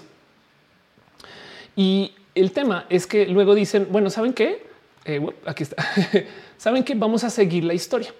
Y entonces hicieron Star Trek Picard. Y Star Trek Picard, para la gente que se volvió muy fan de, de la nueva generación, esta es el seguimiento. Pero como es tan diferente, por eso digo yo, vean esto como su tercera oleada de series. Ok, si son fans de la serie original, todo comenzó con Discovery y Discovery ahora va a seguir, pero acaban de proponer una nueva que se llama Mundos Extraños, Strange New Worlds. Esta no ha comenzado todavía, pero el tema es que Discovery sucede añitos antes de la serie original. O sea, se supone que de hecho el fin de Discovery empata tan, o sea, que casi que casi que comienza eh, lo que sucede en la serie original. Y evidentemente hay toda esta queja de Way Discovery y fue, se fue unas cosas rarísimas. Entonces la volvieron la serie más experimental de Star Trek, creo que eso es mucho decir. Y tomaron estas historias que están sucediendo a un pelito de la serie original y se lo llevaron para nada más y nada menos que el año 3188. y las cosas que pasan en el 3188 son bien pinches raras. Dice 5 de reconocer otaku para los que nos gusta el anime. Geek dice Star Trek Picard es un noir planteado en The Next Generation y divago como aventuras seriátricas. Un poco. ¿eh? Geek Trendy este, dice eh, es antes del original y se la pasa explicando que tiene que existir la tripulación del Capitán Kirk. Exacto. Sí. Eh, dice Jen me dan vibes de los personajes de Guillermo del Toro. Que ándale. Eh, Metal dice como el Saint de Netflix. Ándale, sí, un poquito que hay que entender que es una propuesta diferente y tiene ideas diferentes. Sí, claro, eso, eso así tal cual. Y si se dibujante, ya solamente faltan los K-popers, un poco. Eh, eh, hay Angélica, Fernando Ruiz, por pongo jueves de Star Trek. Sí, pues eso también. Pues, es, que no puedo mostrar esto porque derechos de autor, pero sí, Scarlett dice perspectivas de perfiles de cada personaje tipo que puedan ser neurodivergentes. Sí, hay personajes neurodivergentes en Star Trek, eso es un hecho. Em, de hecho, en la nueva eh, este Strange New Worlds hay, hay, o sea, digo, igual ya había un personaje ciego, pero hay un personaje que el actor es legalmente ciego, no? pero bueno, entonces ahora las series que tenemos, nomás para seguirles con el cuento de, en qué orden se consume Star Trek según Ofelia, que de nuevo, nomás para repasar es arránquense con la familia de la nueva generación, incluyan Enterprise si tienen amor y tiempo. Vean luego la original, échense las pelis de la original. En el proceso de ver las de la nueva generación, échense las pelis de la nueva generación también, excepto la que tiene este eh, al Capitán Kirk y entonces, como ya vimos toda esta familia y ya vimos toda la familia original y ahora vamos a ver las películas, al final acabamos con una que nos ata las dos y eso va a ser muy bonito. Y luego comencemos con el mierdero actual. entonces, en las de JJ son bonitas de ver, pero luego Discovery comenzó la historia para la gente que es fan de la serie original y Picard comenzó la historia para la gente que es fan de la serie de la nueva generación. Saben como que depende de por dónde quedó su corazón se pueden echar la una o la otra. Strange New Worlds es eh, no más sino el, eh, de, hecho, esta no, no, no ha salido. Entonces, lo que quieren hacer es aterrizar la Star Trek más Star Trek que pueda haber hecha en el presente y vamos a ver qué hacen. En el Inter, de todos modos, deciden hacer todo tipo de otras locuras. Por ejemplo, hay una otra serie animada que se llama Lower Decks. Lower Decks es muy divertida por su cuenta, pero les voy a decir algo. Esta serie es la serie más nerda de Star Trek que hay. O sea, es ridículo la cantidad de referencias que hacen. Yo creo que no hay una línea de eh, diálogo que no tenga una referencia a un episodio de Star Trek. Hay más de 800 episodios y todo, todo, todo. O sea, esta serie, esto es, esto es humor, esto es para burlarse de los Trekkies entre Trekkies para Trekkies. Como que em, es muy divertida por su propia cuenta. Pero cuando tú te enteras por qué ese personaje dijo, esto y por qué ese personaje dijo aquello, ha un poco de güey, se la mamaron. Y entonces arranquen con esto. Lo que sucede en Star Trek este Lower Decks es esto donde tienen una nave que se llama Las Cerritos. y lo chido de Star Trek en general, o sea, la Star Trek, esa es una serie para reírse de, de los fans, pero hecha para los fans. Me explico, o sea, no es despectivo. Pues en toda Star Trek, toda Star Trek es grandiosa vamos al futuro, vamos a tocar nuevas especies, no sé qué, lo habla. Y, se forman mierderos y desmadres, ¿no? Las Cerritos, que es la nave, primero que se llama Cerritos, ¿no? Pero las Cerritos, que es la nave este, eh, de la serie, en Star Trek se habla mucho del primer contacto, el primer contacto que tenemos con una este, eh, serie de aliens que vamos a conocer. Bueno, esta es una nave de segundo contacto. O sea, llegaron los de Picard, llegaron los de Voyager, lo que sea, no llegaron acá los, los, duros, los cool, armaron acá todo, todo el pedo y luego tienen que ir, saben? O sea, cerró el cine, güey, y luego tiene que ir la gente que tiene que limpiar el cine detrás y organizarlo, ¿saben? no como que de eso se trata Lower Decks. Es como de la gente que tiene que hacer la chamba, güey. y todo está de la chingada, porque claro, les pareció muy divertido que el androide iba a dejar este eh, eh, estas palabras que le enseñó a los chamacos del planeta nuevo y ahora solamente hablan de modos que los androides entiendan, pero somos seres humanos. No mames, no? Y, es bien divertido perseguir como eso, no como que la chamba, la talacha, pues no, pero pues es una caricatura y es muy divertida. Y lo único que les puedo decir de esto es es divertida por su cuenta Pero si nerdean duro de Star Trek, o sea, si se, si se chutaron las primeras dos que les propuse, no va a ser violentamente buena. O sea, se la van a, se la van a gozar muchísimo más. Y de hecho vienen nuevas temporadas, vienen nuevas propuestas. Como esto fue un éxito, ahora se está proponiendo una otra serie que honestamente no sé para dónde va a llevar. Esta parece no ser tan burla, aunque es más bien para niños y para niñas. Yo creo que la yo creo que el tema es esta serie como es como tan para adultos, como que quieres una que de verdad sea para gente chiquita. Eh, y esto es Star Trek Prodigy. Star Trek Prodigy, de hecho, de esto se sabe muy poquito, ya va a arrancar. Y entonces, ¿qué sucede en Star Trek Prodigy? Tomas unos personajes que no son parte de la federación, no saben ni madres y demás, y se encontraron una nave, una nave solita, perdida por allá. Y entonces como que de repente descubren todo el universo de las cosas que suceden en Star Trek por accidente. La nave tiene un holograma que es la capitana Janeway. Y entonces ella es como su ancla a la realidad, por así decir. Y se sabe muy poquito. Pero entonces esta yo le veo mucho como cariño de ser una Star Trek seria para enseñarle lecciones a los niños chiquitos. Saben como que por ahí veo que creo que va a aparecer y, va a ser divertida y, didáctica estas cosas. No le digo que no, más es más Trek es mejor que menos Trek. Pero entonces el punto es que eh, mientras eso está pasando, nomás quiero que hagamos un poquito de repaso de todas las series que hay. Porque tenemos, eh, por aquí lo tenía, ya la cerré, estoy bien huella. Eh, porque tenemos series para la gente de ahorita, para nuestros papás, para nuestros abuelos. y luego tenemos películas también para darle un buen de tiempo. Aquí está la lista otra vez.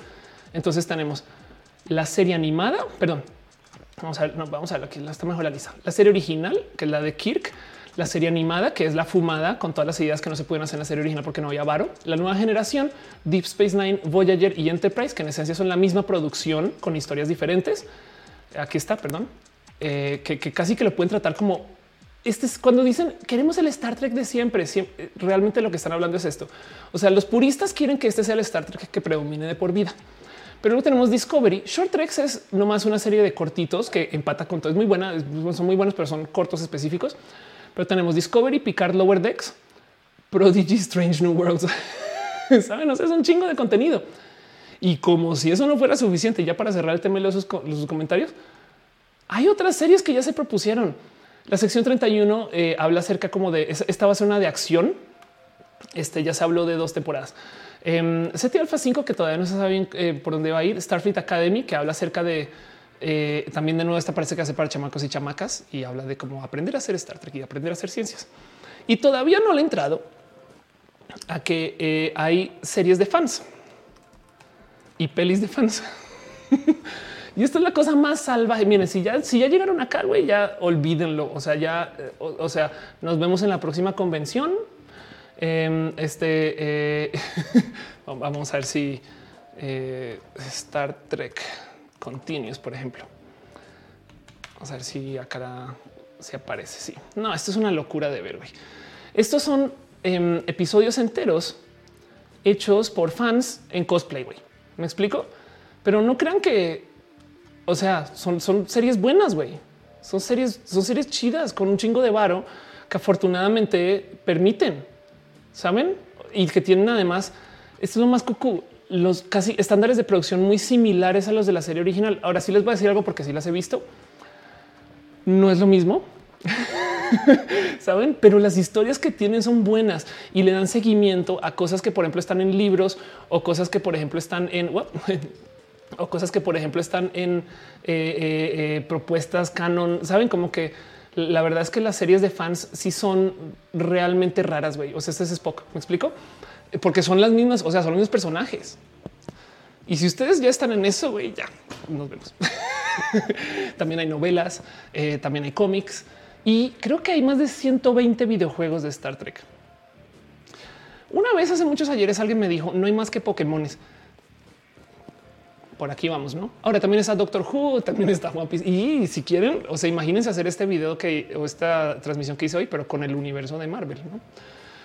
Eh, Nani les dice lo que viene siendo un fanfiction. Sí, todo esto es fan. Eh, son cosas hechas por los, los fans, eh, son actuadas por los fans, son fondeadas por los fans y las fans.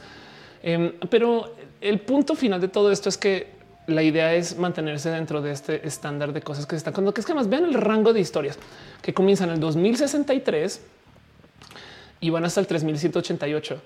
Saben, es como, o, bueno, más de modos que es más realistas. La verdad, las historias, historias en sí comienzan desde 2151 y van hasta el 2400. O son 150 años de historias, saben como que, o bueno, historias que acaparan ese espacio, pues. Pero bueno, esto se los dejo a ustedes eh, eh, eh, como el camino, si lo quieren ver, de el cómo consumir Star Trek, porque todavía viene mucho más. Entonces, nomás para repasar el camino corto, vean las del 2009 y las de JJ Abrams y ya y con eso van a entender los memes. El camino mediano y, que les va a trepar dentro de lo que yo explico que es Star Trek, es vean las primeras dos temporadas de la nueva generación. Y el camino largo es vean las de la familia de la nueva generación, que son cuatro, vean las y vean las películas respectivas menos una. Luego vean eh, la serie original, em, que son dos, de hecho, eh, y vean las películas y acaben con la película que ata las dos y comiencen con el desmadre nuevo. Y para el desmadre nuevo pueden elegir las que son hijas de la vieja generación y las que son hijas de la nueva generación o ambas si quieren. Y en todo ese proceso la animada que están presentando ahorita sepan que es para nerdear durísimo de esto. O sea, es buena, la pueden ver por su cuenta, pero, pero si tienen todo este contexto, se la van a gozar un chingo. Y con eso cierro la propuesta. Eh, nomás les dejo este pequeño pensar. Es tan bonita Star Trek que yo les puedo hablar de las comidas y las costumbres de muchas razas, especies, formas de vivir que son todas ficticias. Saben? Y yo creo que eso es lo que más derivo de todo este ejercicio. Star Trek se trata del intercambio cultural. Y, yo creo que esto, esto es sumamente especial. Como que hay algo ahí donde, donde lo que te quiero enseñar es que tenemos que negociar el quiénes somos, tenemos que negociar este, el cómo vivimos, tenemos que negociar. Pasan cosas muy raras en Star Trek. Por ejemplo, a veces eh, llegan estas, eh, estos personajes y entran con la violencia. Y lo primero que dice el capitán o la capitana es no, no le respondas con violencia igual y sus, sus ataques, sus golpes es como se están tratando de comunicar. Entonces tenemos que ver si a lo mejor es un mensaje que nos está haciendo daño, que es violento, que es agresivo, pero es que así son. Y si da, si es una lección bonita, saben? Pero bueno, dibujante y se puede imprimir la ruta porque si no ya vale verga. Mira, la nueva, la vieja, las nuevas. Eh, o sea, mejor dicho, la nueva generación, la vieja generación, este Ah, no, ahí te va. La millennial, la boomer y la centennial en ese orden. Pero bueno, en fin, con eso cierro el tema. Eh, nomás eh, les dejo este famoso mensaje em, que viene también de Star Trek. Que la fuerza esté contigo. Pero bueno, en fin, vámonos a lo próximo y hablemos un poquito de las noticias, cosas que pasan. Espero, saber, espero que les haya entretenido un poquito hoy. Y si no me cuentan, les leo en el chat.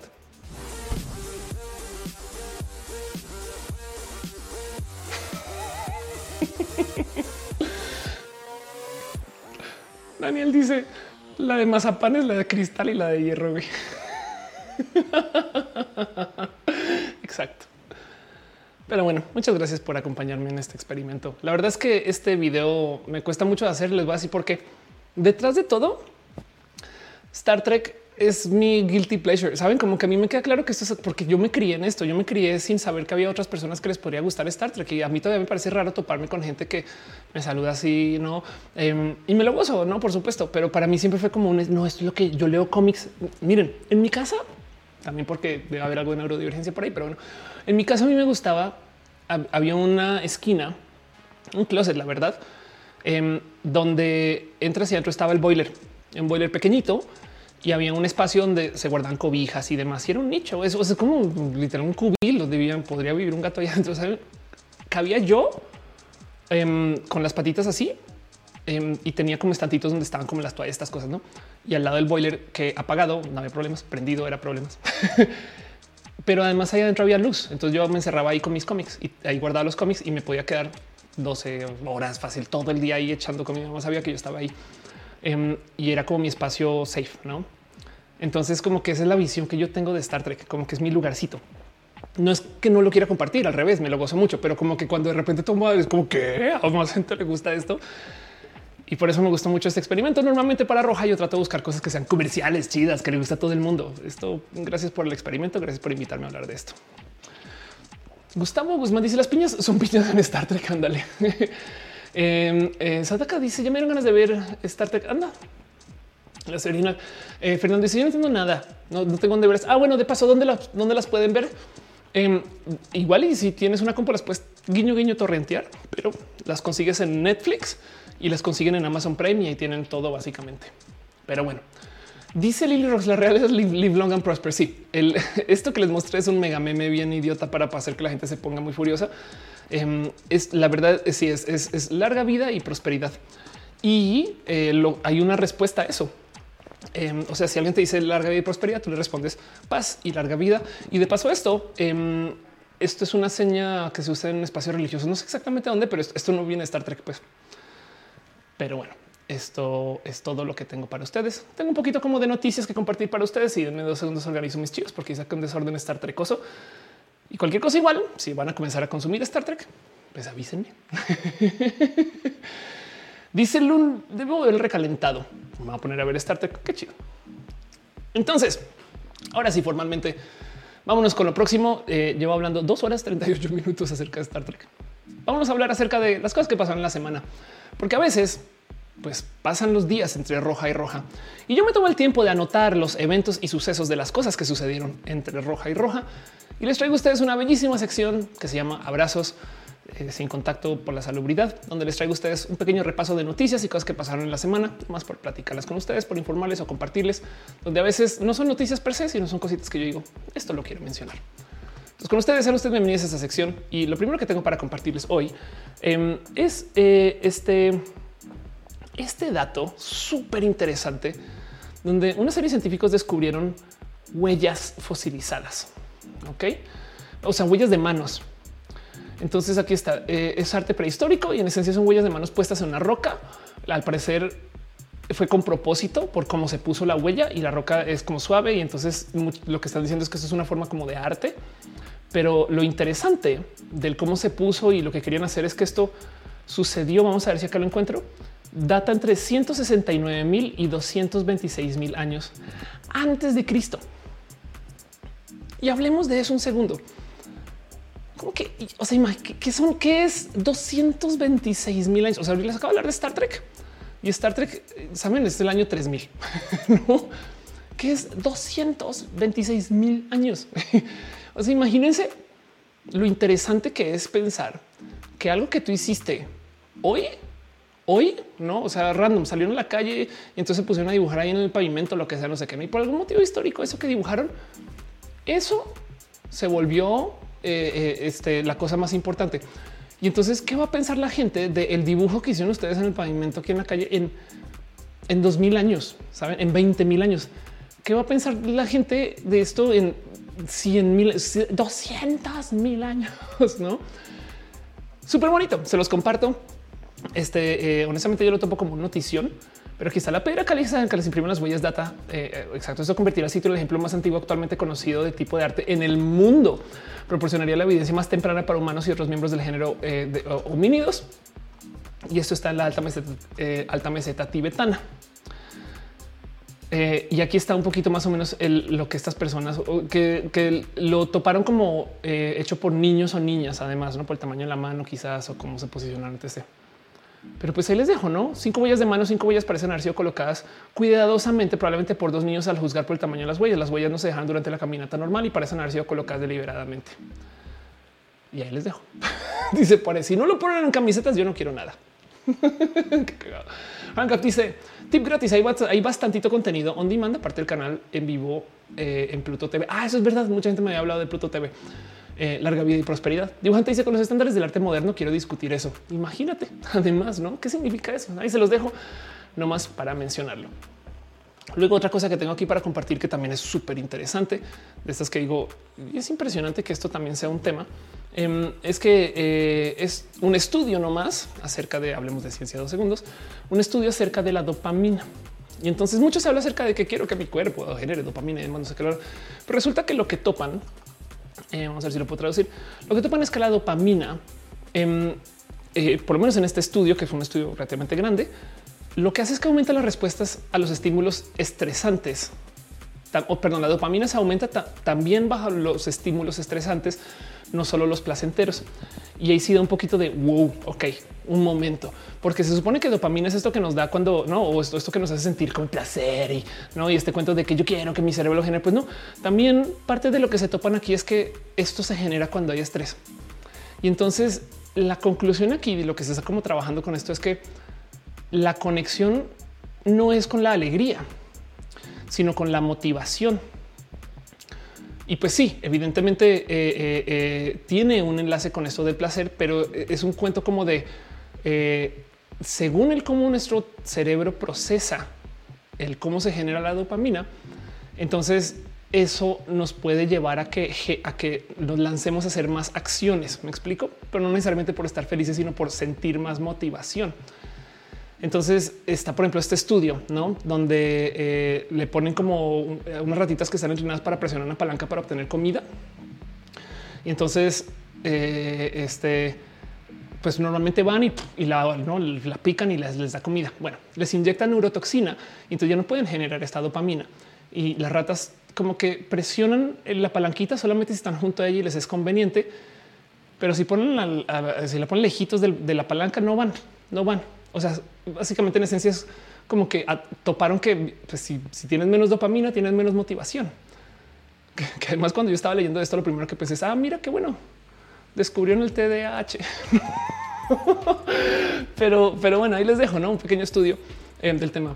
Eh, veo que en el chat están compartiendo eh, algo del tema de teletransportación. Hechitivo dice por eso es súper importante el video curso que está sobre la era humana y cómo deberíamos mínimo contar los años desde el año 10.000. No, sí, total. Eh, en la religión judía, no es que van en el año 5000 y tanto, si mal no estoy. Pilar Cano dice: Me da ansiedad saber porque no va a saber qué va a pasar. Al dice: Fue la primera manualidad del día de la madre. Por Andrade dice: Si no le ponen camisetas, no quiero nada. Ándale. Mi si seguro mi dopamina está en cero. Pues la verdad es que sería si ahí sí, como que inyectenme con la de la dopamina, cual COVID. Pero bueno, ahí se los comparto, ahí se los dejo. Este y eso también está. Otra cosa que pasó esta semana, nomás porque ya hay bastante tren del mame, pero igual se los comparto para que lo vean y lo tengan como en radar. Eh, cumplimos años desde eh, los eventos de 9-11 y a mí no me había caído el 20 de la cantidad de locuras que en ese entonces procesamos, que la gente como que no, o sea, cada vez que hablamos que las conspiranoias en las redes y los antivacunas y todas estas cosas, de repente que el mente güey no tiene que ver con las redes. Ah, ahora la gente se cree las noticias falsas y es de güey. Em, después de vean este hilo nomás, después de lo que sucedió reacciones al 11 de septiembre, literal dice no tenían las cosas que hicieron los boomers después del 11 de septiembre. Cambiaron las papas, las papas eh, a la francesa se volvieron papas de la libertad en Estados Unidos, no? Publicaron esto que era un semáforo de riesgos de ataque terrorista. Yo me acuerdo de ver esto. Güey.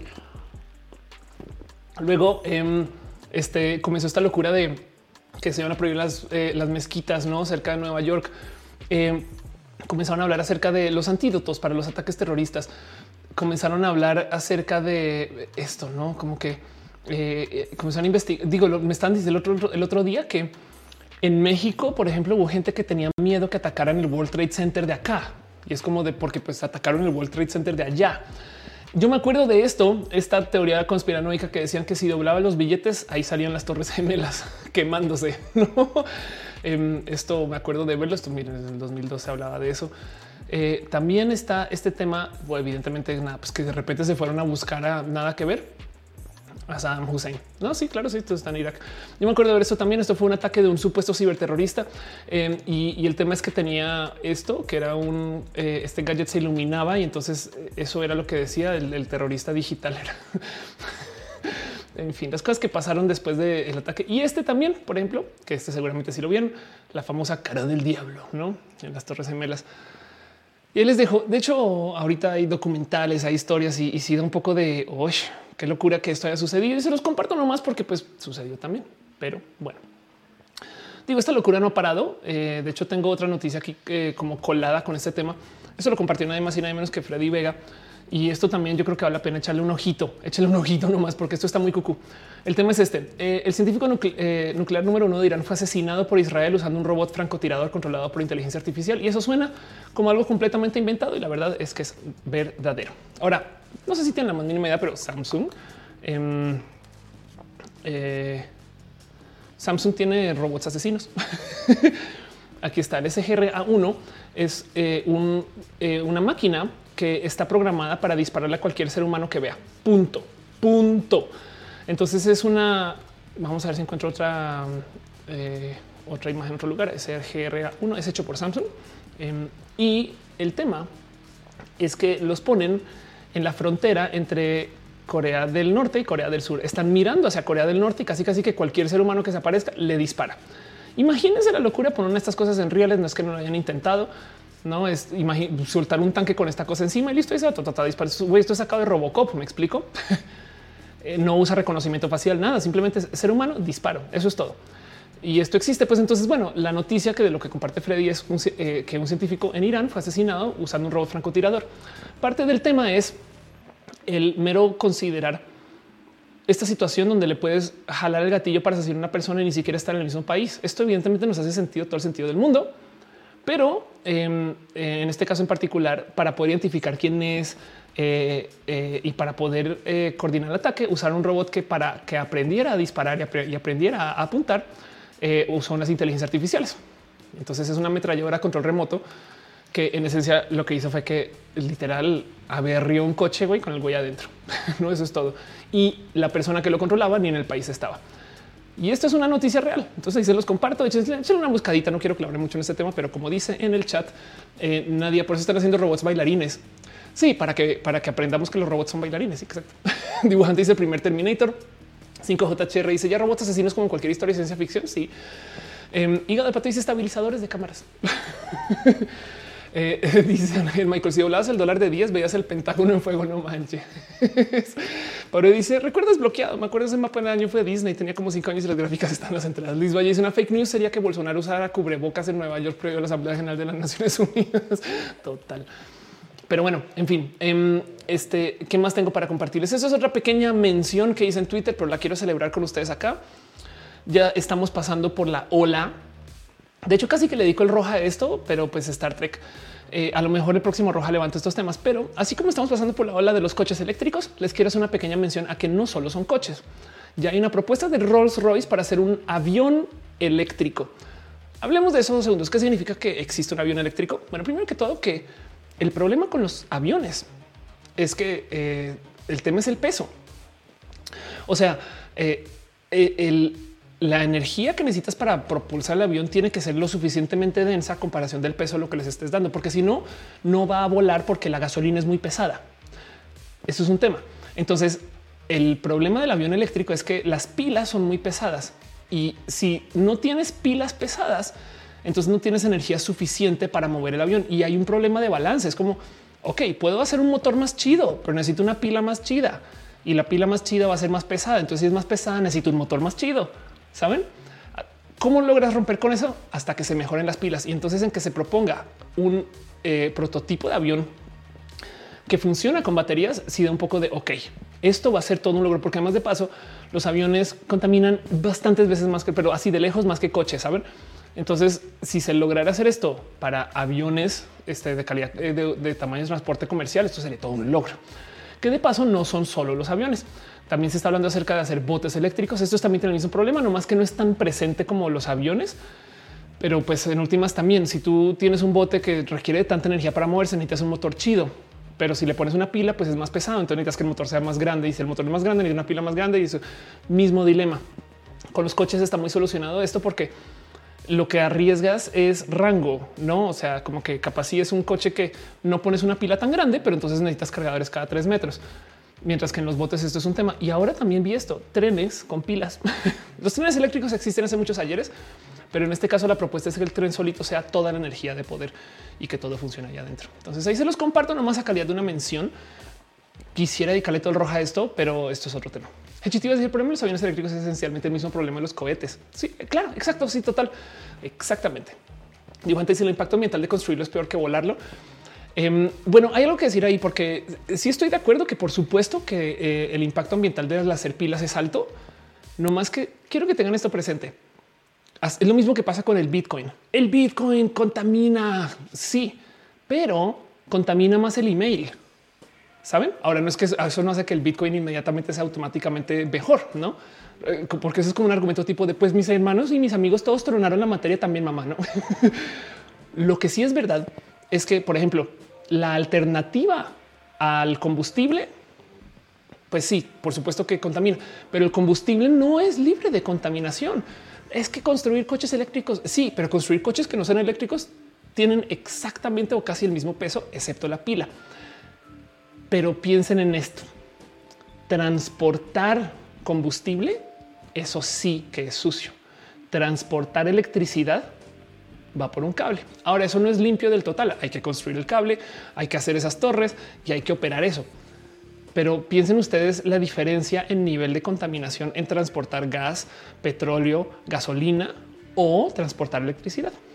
Entonces ahí solito hay ahorros, pero la gente que comunica que la electricidad, o sea, que los que todos los que todo el transporte eléctrico es altamente contaminante, em, se les suele olvidar que cuando tú estás extrayendo petróleo quemas el océano.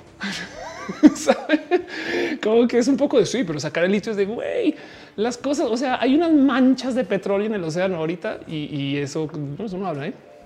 Pero bueno, dejo eso ahí nomás porque si tienes toda la razón, sí contamina, pero la verdad es que es una propuesta chida y yo, esta es mi propuesta de todo lo que de todo lo eléctrico.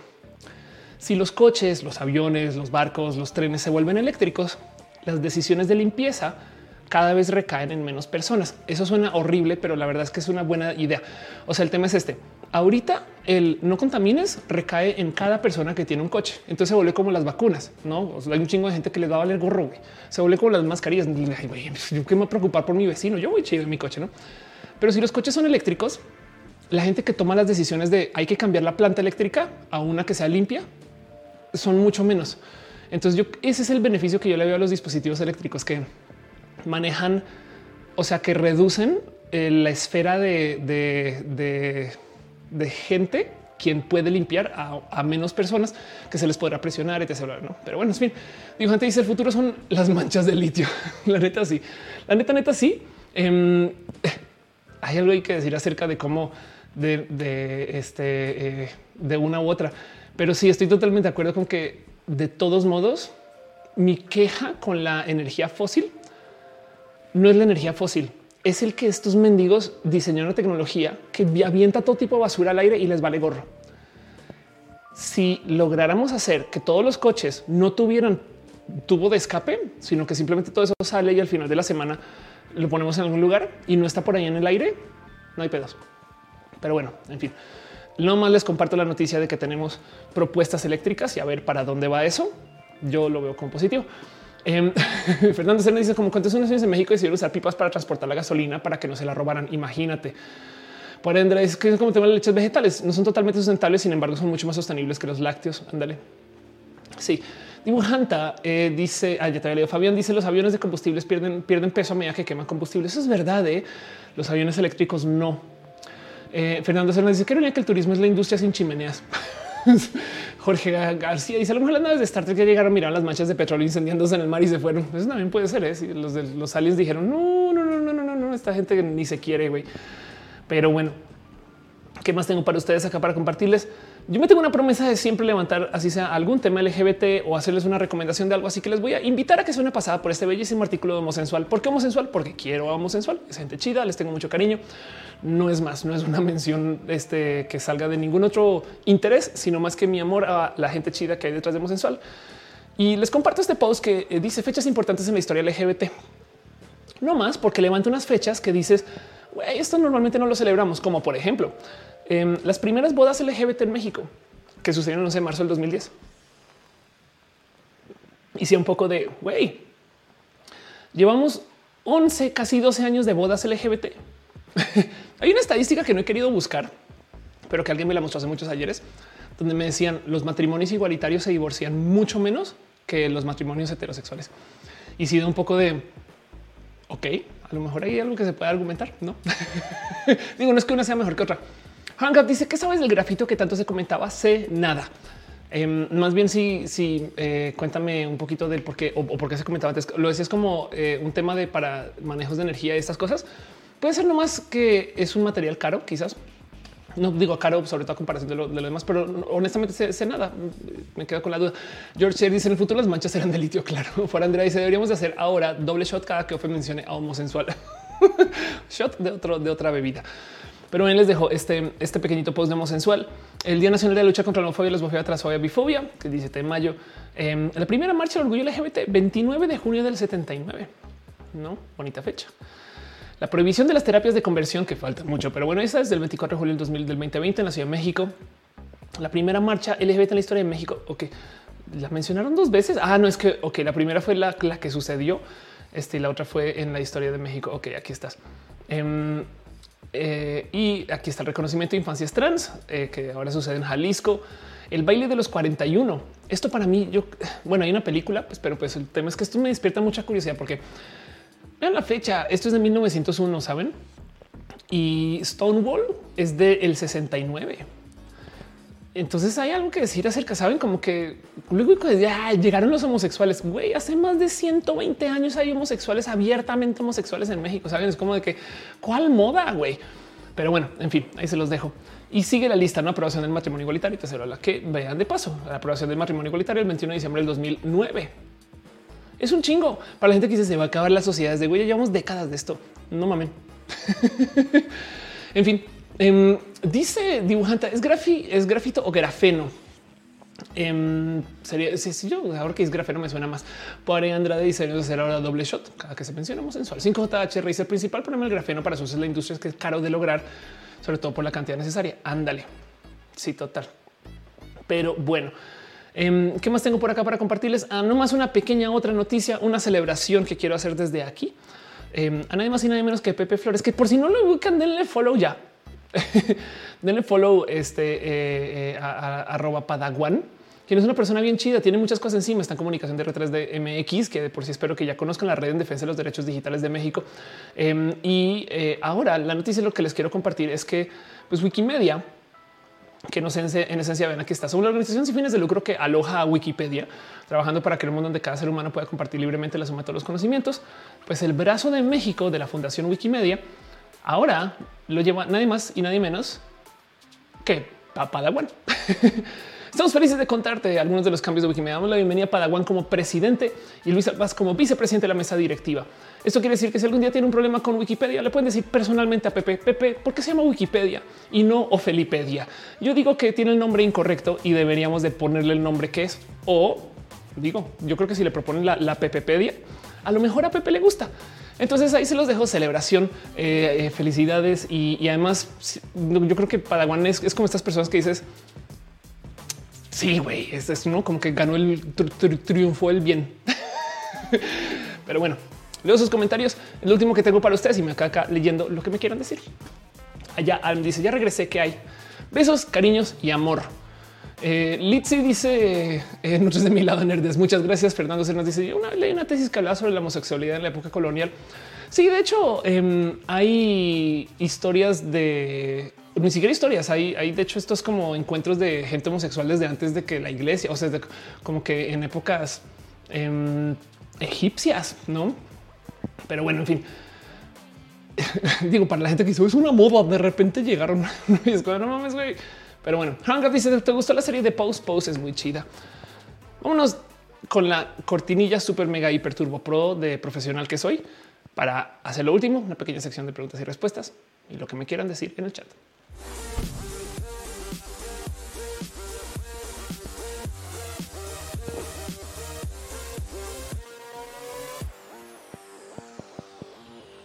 Muy bien.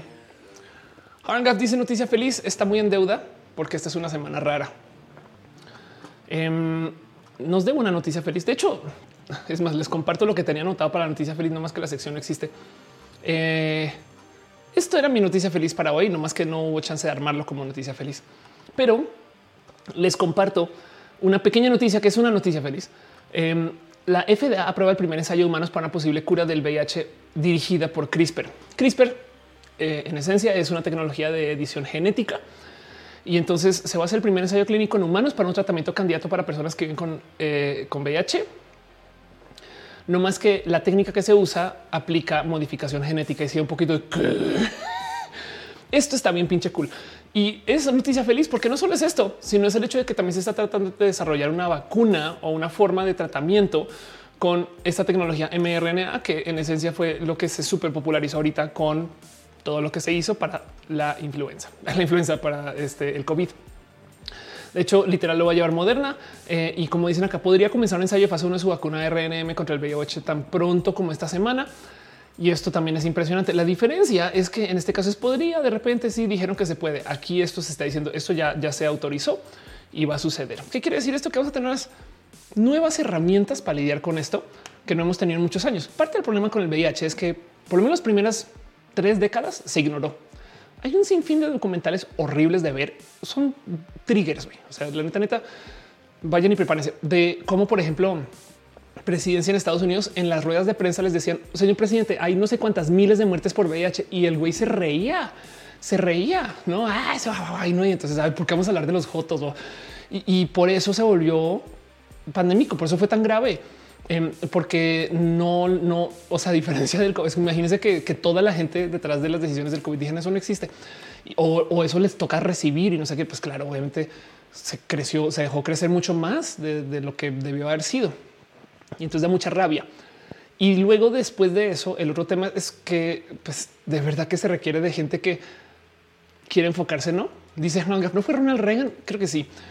Así que el que ahora tengamos esta como mentalidad y esta ciencia, esa es la noticia feliz, ¿no? Es como este es el momento de, güey, la neta, neta, la banda eh, eh, ahora sí quiere, ¿no? Y a eso le doy la bienvenida.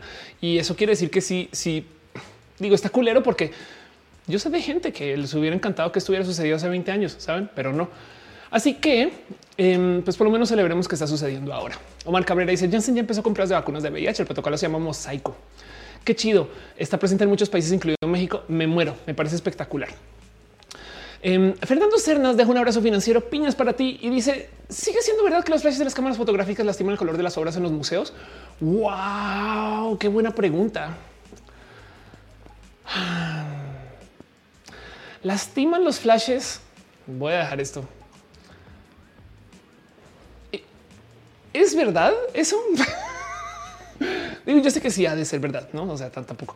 Quizás hay algunas piezas que sí son demasiado sensibles, no sé qué, pero el tema es que yo creo que la luz que genera un flash eh, en últimas, em, bueno, es que igual y, o sea, una pieza que no se puede exponer a la luz del flash prendido, yo creo que tampoco se puede exponer a la luz, saben, como que en general, no digo, sobre todo porque el flash es tan así. Entonces viene y dicen ustedes, no, pues es que flash todo el día y no sé qué, sí, pero pues igual eso quiere decir que es que un minuto de luz sumada ahora a lo largo de muchos años, capaz y sí. No será que no me sorprendería. Me estoy inventando. Miren, teoría conspiranoica, pongámonos el sombrero. Eh, pero no me sorprendería si esto más bien es un pedo de güey, no le tomes fotos a las, artes porque ya no, ya no vienen. pero bueno, Estoy diciendo cosas sin saber. No he trabajado en museos. Igual y sí, no me peleen mucho, no me peleen nada. Igual y igual y sí hay unas, hay unas historias horribles de algunas piezas que se volvieron blancas porque no ese tipo de cosas. Lo que sí me sorprendería es que eh, no sé, como que cómo, cómo no aguantan la luz del flash, pero si la luz no del sol, así sea rebotando en el piso. Pero bueno, dice que los pigmentos no tienen mucha exhibición. La mayoría son cosas, son cositos orgánicos. El chiste de pensar está hecho con pigmentos naturales, es más sensible los cambios de la luz. Ándale, eso claro, tienes toda la razón. A ellos dice que tan grave es la caída en la bolsa china, gravísimo porque es la economía más grande del mundo, según a quien le preguntes, pero sí. Fernando Cernes dice que es un guía turista si nuestro mantra es fotos sin flash. Voy a investigar el tema, me da mucha curiosidad, pero qué chido que hay alguien en el chat que sí sabe. Aldo, te leo. Dice, trabajar en museo en el área de comunicación nos dejaban tomar fotos con flash a las obras, pero el tema era que la larga lastimadas a las obras y sobre todo si era constante la exposición de las obras al flash. Sí es verdad que están estos cuentos de es más, se, ve aquí en México, vas a las pirámides y obviamente donde sube la gente, donde baja la gente, nomás donde ponen las manos, eh, pues es muy diferente. Es lo bueno, por ejemplo, en estatuas, estas estatuas, por ejemplo, en cobre que típico que tócale la nariz es de buena suerte. Obviamente la estatua tiene la nariz ¿no? de la cantidad de gente que la está nomás tocando. Claramente, cuando estás leyendo con algo que son miles y miles y miles de, de exposiciones a algo en el día, pues sí, sí debe de haber desgaste. A lo mejor de ahí viene también, pero yo creo, creo que también en parte, o sea, no me sorprendería en lo más mínimo que el tema del uso del flash em, es que también es acaparar un tiempo y un espacio, no posen, las cosas no andan porque estamos armando la foto, tengo que tomar seis fotos ¿no? hasta que salga buena. Eh, y capaz si habrá, si habrá quien se pase de, lanza y use este flash que es el tercer sol. Y saben como que eso también puede pasar. Y sí, sí es verdad que algunos tienen como pigmentos muy, muy, o, sea, son pies, son pies viejitas, pues no. Pero de nuevo me, me pregunto qué tan, qué tan más brillante, no sé, no sé, pero qué tan más brillante es el flash que la luz natural. Pero sí dice Irina, en, algunos museos te dicen que flash directo no, solo rebotado. Entonces igual y, igual y seguramente eh, eh, también eh, sí es muy verdad. Y en cuyo caso el flash de hoy es igual de dañino que el flash de ayer. No, lo único que tengo que decir. Yo te decir, me lleno tocan el nepe una estatua de botero que para la fertilidad. Sergio González dice excelente roja. Muchas gracias por estar acá. Gracias por venir a nerdear. Dice um, Metzli, igual y los museos y galerías no tienen luz natural. Tienes toda la razón. Entras y son estas habitaciones todas amplias que rebotan poca luz, pues, y están iluminadas por eh, un foquito arriba y, ya no puede ser. Puede ser que estoy diciendo demasiado, estoy mal pensando las cosas por mero mal pensarlo. Tienes toda la razón. Fernando Vega dice un algoritmo podría producir algo espontáneo, podría ser un medio para algo espontáneo. Claro que sí. Claro que sí. De hecho, no más los, los bugs son, cosas que dices, lo hizo a propósito, ¿no? Cama Volantis dice extraño los museos. Yo también. Manuel Mena dice la piedra de Blarney bien besuqueada. Anda, eh, Lana dice espera con este rojo. Espero que mi mente centennial absorba Star Trek New Generation. sí, la neta, neta es todo un trip, pero, pero tú ve Star Trek la nueva generación con ojitos de esto es lo que le gustaba al teto de mi tío no? O sea, ojitos de niño nerd que jugaba calabozos y dragones creciendo así, no como que no, no esperes mucho entretenimiento, sino piensa que es una persona bien geek y bien nerd y tenle cariño a eso. Arnulfo dice: Yo digo que el roja de Star Trek es en afters del curso de diversidad de mis ojos. Ándale. Alguien está hablando del curso de diversidad antes de arrancar el show. Gracias por consumir eh, en general. Pero bueno, em, dice que a al rato te paso en Twitter la explicación larga del flash. Va, tuiteala en abierto y arróbame y yo te doy retweet. Me, encanta, me encanta el tema en general porque eh, quiero aprender. O sea, no sé, me divierte mucho. Pero bueno, Luis Valle dice: Uno no va a un museo hasta que llegue una pandemia. Uno no sabe lo que tiene. Es verdad. Pero bueno, eh, dice literal grande el, es el próximo Lehman Brothers. Ángel Michael Boria pregunta que cuántos shots llevan Espero que bastantes. Em, vamos, bueno, no voy a buscar lo del flash. Lo que sí es, eh, les voy a mostrar algo. Em, hablando de museos y, los nuevos modos de eh, consumir cosas, les comparto un paradigma de consumo que si ustedes son muy puristas les va a cagar, lo van a odiar, lo van a odiar con todo su corazón. A mí me parece muy chido porque habla del cómo nos comunicamos hoy. El mero hecho de que exista el museo habla un poco de eh, nuestra generación actual y eso yo creo que vale la pena poner en un museo. y es que ahora hay museos para Instagram. Entonces son como pseudo experiencias donde diseñan todo en el museo para que tú vayas a tomarte selfies. O sea, el museo está hecho para que te tomes fotos. Y, pues museos son decir, son más como galerías, em, pero el punto es que tú consigas cosas que son instagramiables todas, todas no? Donde entras y te puedes tipo de eh, echar una alberca, eh, estás en una habitación rara. Em, hace nada había alguien, una, creo que no me acuerdo, güey, em, pero em, una de estas chicas chidas del mundo del gaming que fue un lugar en el aquí en el norte de México que en esencia es como por así decir, no un café internet, sino es un lugar que tiene varios foritos para que tú puedas hacer como transmisiones, Instagram lives, este, tomarte selfies, cosas así, pero la idea es como que tipo de... Eh, es una habitación mini. Tú entras y te puedes, no como que tipo de eh, hacer tu propio, como va a ser un live y el fondo es todo rojo, no ese tipo de cosas. Em, pero esto son museos de selfies y dice Hipermac, no con montones de gente estorbándote en la foto, lo cual me recuerda em, esto. Esto es de mis fotos favoritas. Digo, no es queja, no es queja, pero me da mucha risa que esto suceda. Aquí está, esta de mis fotos virales más chidas. Es como de Así ve la gente la Torre Eiffel. Sabe cada quien así. Oh, en fin, estas cosas pasan y es que hay que admitir que así consumimos los medios hoy, saben? ¿no? Pero bueno, em, dice Ángel eh, Michael, prefiero museo natural, o sea, la naturaleza. Ándale, Sergio González y saludos a mi novio Eric. Eh, que chitías dice karatecas de la Torre de Pisa. Sí, total. Em, a ver si encuentro otra foto que se volvió muy viral también hace unos ayeres. Eh, sí, aquí está. Esto, esto, esto se volvió viral también en su momento, pero era como esto es otro modo de, tomarse fotos con la torre de Pisa. Los ladrones de los ladrones de la torre de Pisa. Me la llevo, güey. Ya, ya no pueden tomar más fotos nadie. Em, dice Gama Buena la torre de pizza. 58 de reyes. Imagínense que lleguen los aliens y van a la gente a la torre de pizza haciendo así. sí, total. Pero pues de nuevo, ¿qué les digo? Es que esa es fotografía divertida igual, ¿saben? Em, Vamos a ver si, si encuentro otro par este, este, tipo, este tipo de cosas. Yo qué les digo, si, si pueden levantar estas fotos, diviértanse, güey. Es como eh, nomás queda mucha risa el ver a tanta gente intentándolo, pero pues ahí tienen un güey que se está robando el sol. Adiós, bye. Me lo llevo, güey. Ahí se fiden. Bye, tontas.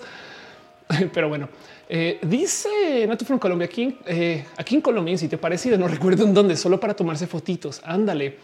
No me acuerdo cómo se llama ese lugar de como sé como café internet para hacer Instagram lives, pero me recuerdo pensar qué bonita idea, güey.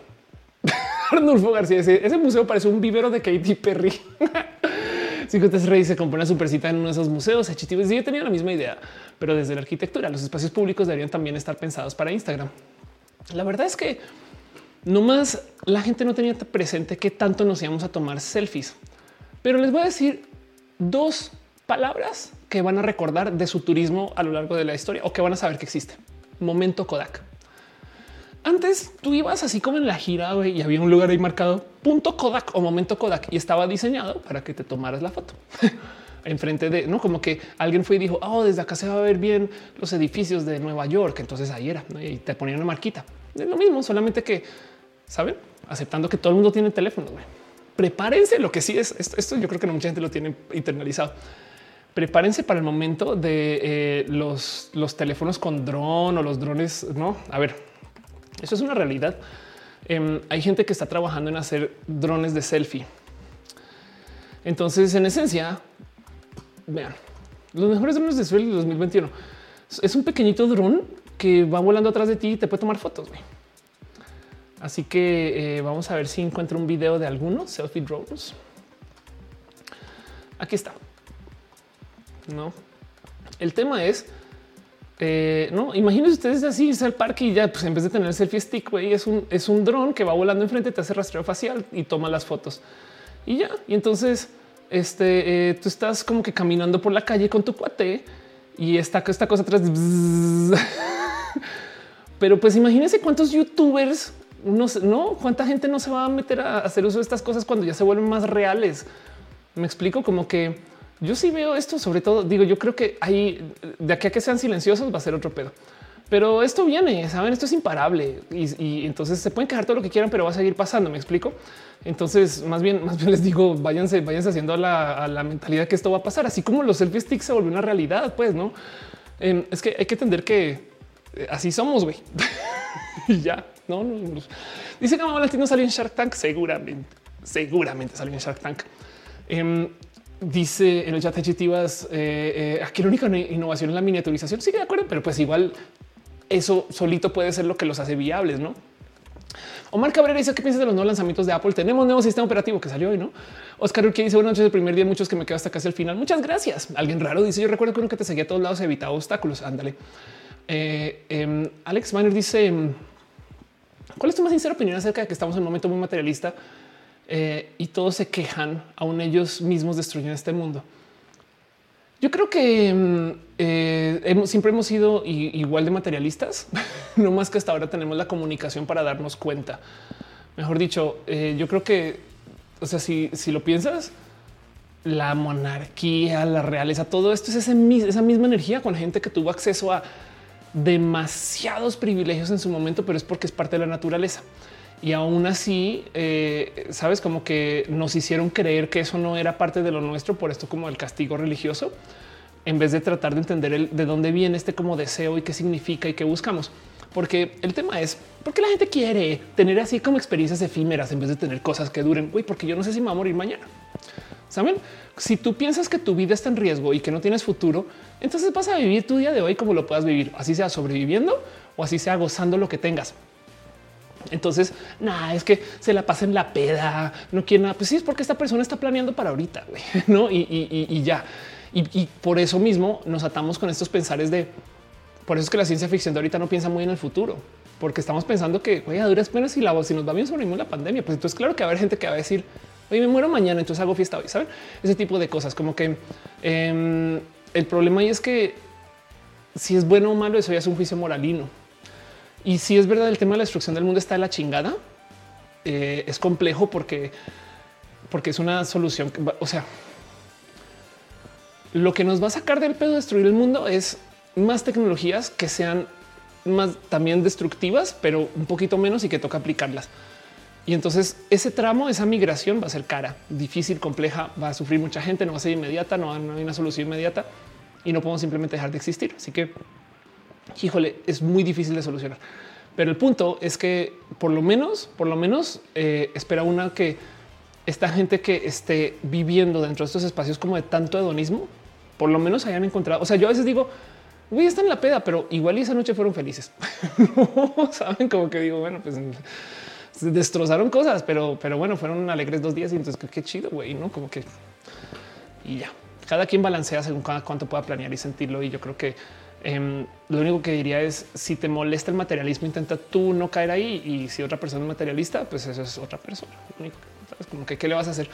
Pero, pero eso es como mi, más sincera opinión, no como que es un tema de yo creo que no hay mucho que se pueda hacer tristemente, pero bueno.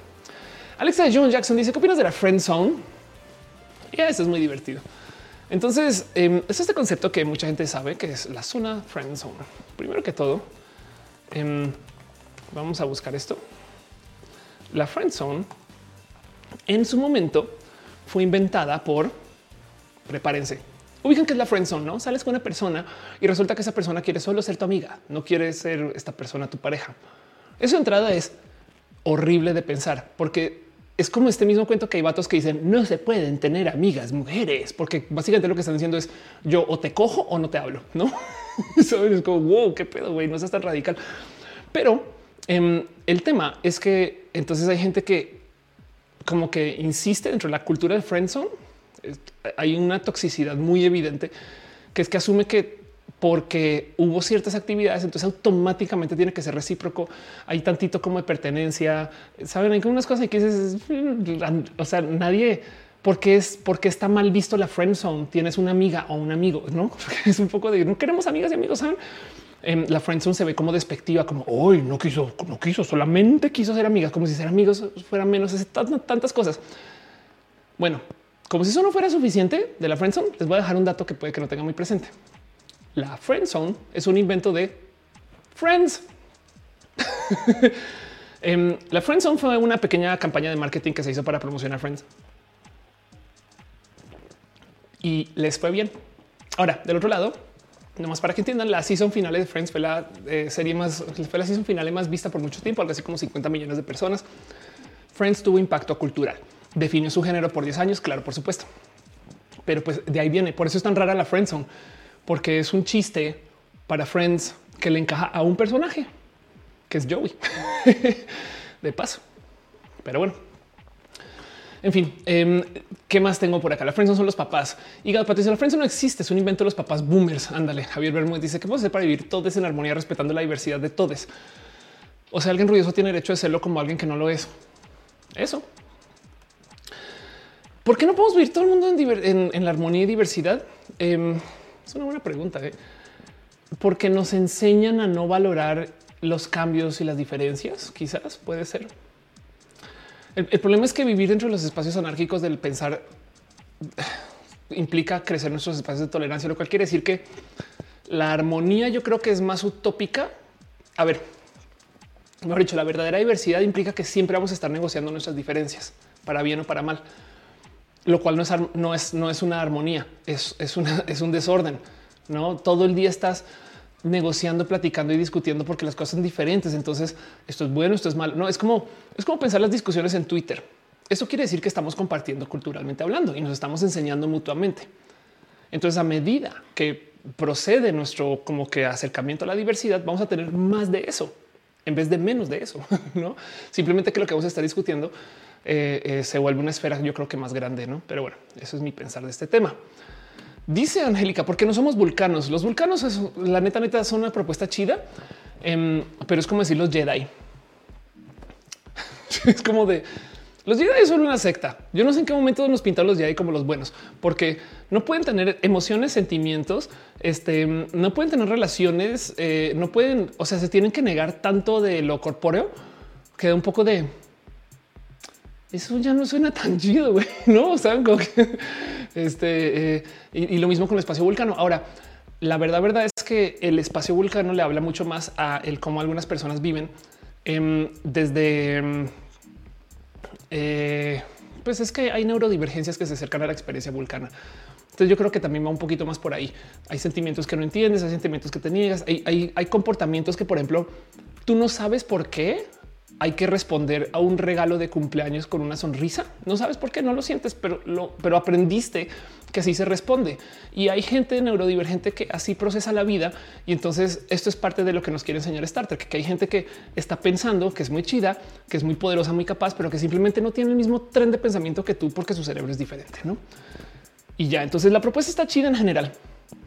Pero yo creo que es más, de hecho en Star Trek mismo nos dan una contrapropuesta contra la utopía vulcana. Primero que todos los vulcanos en sí tienen tu tipo de desórdenes internos, pero segundo, luego está que los vulcanos y los romulanos son dos segmentos de personas que tienen la misma biología y actúan en guerra, ¿no?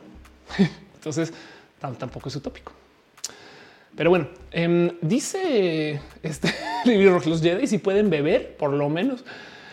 O sea, se hizo hablar acerca de Grande. No, no, este Vi, creo que respondió, no sé qué estás hablando, perdón, eh, eh, a lo mejor se me fue un poquito de contexto, si me das un poco más, eh, puedo aterrizar.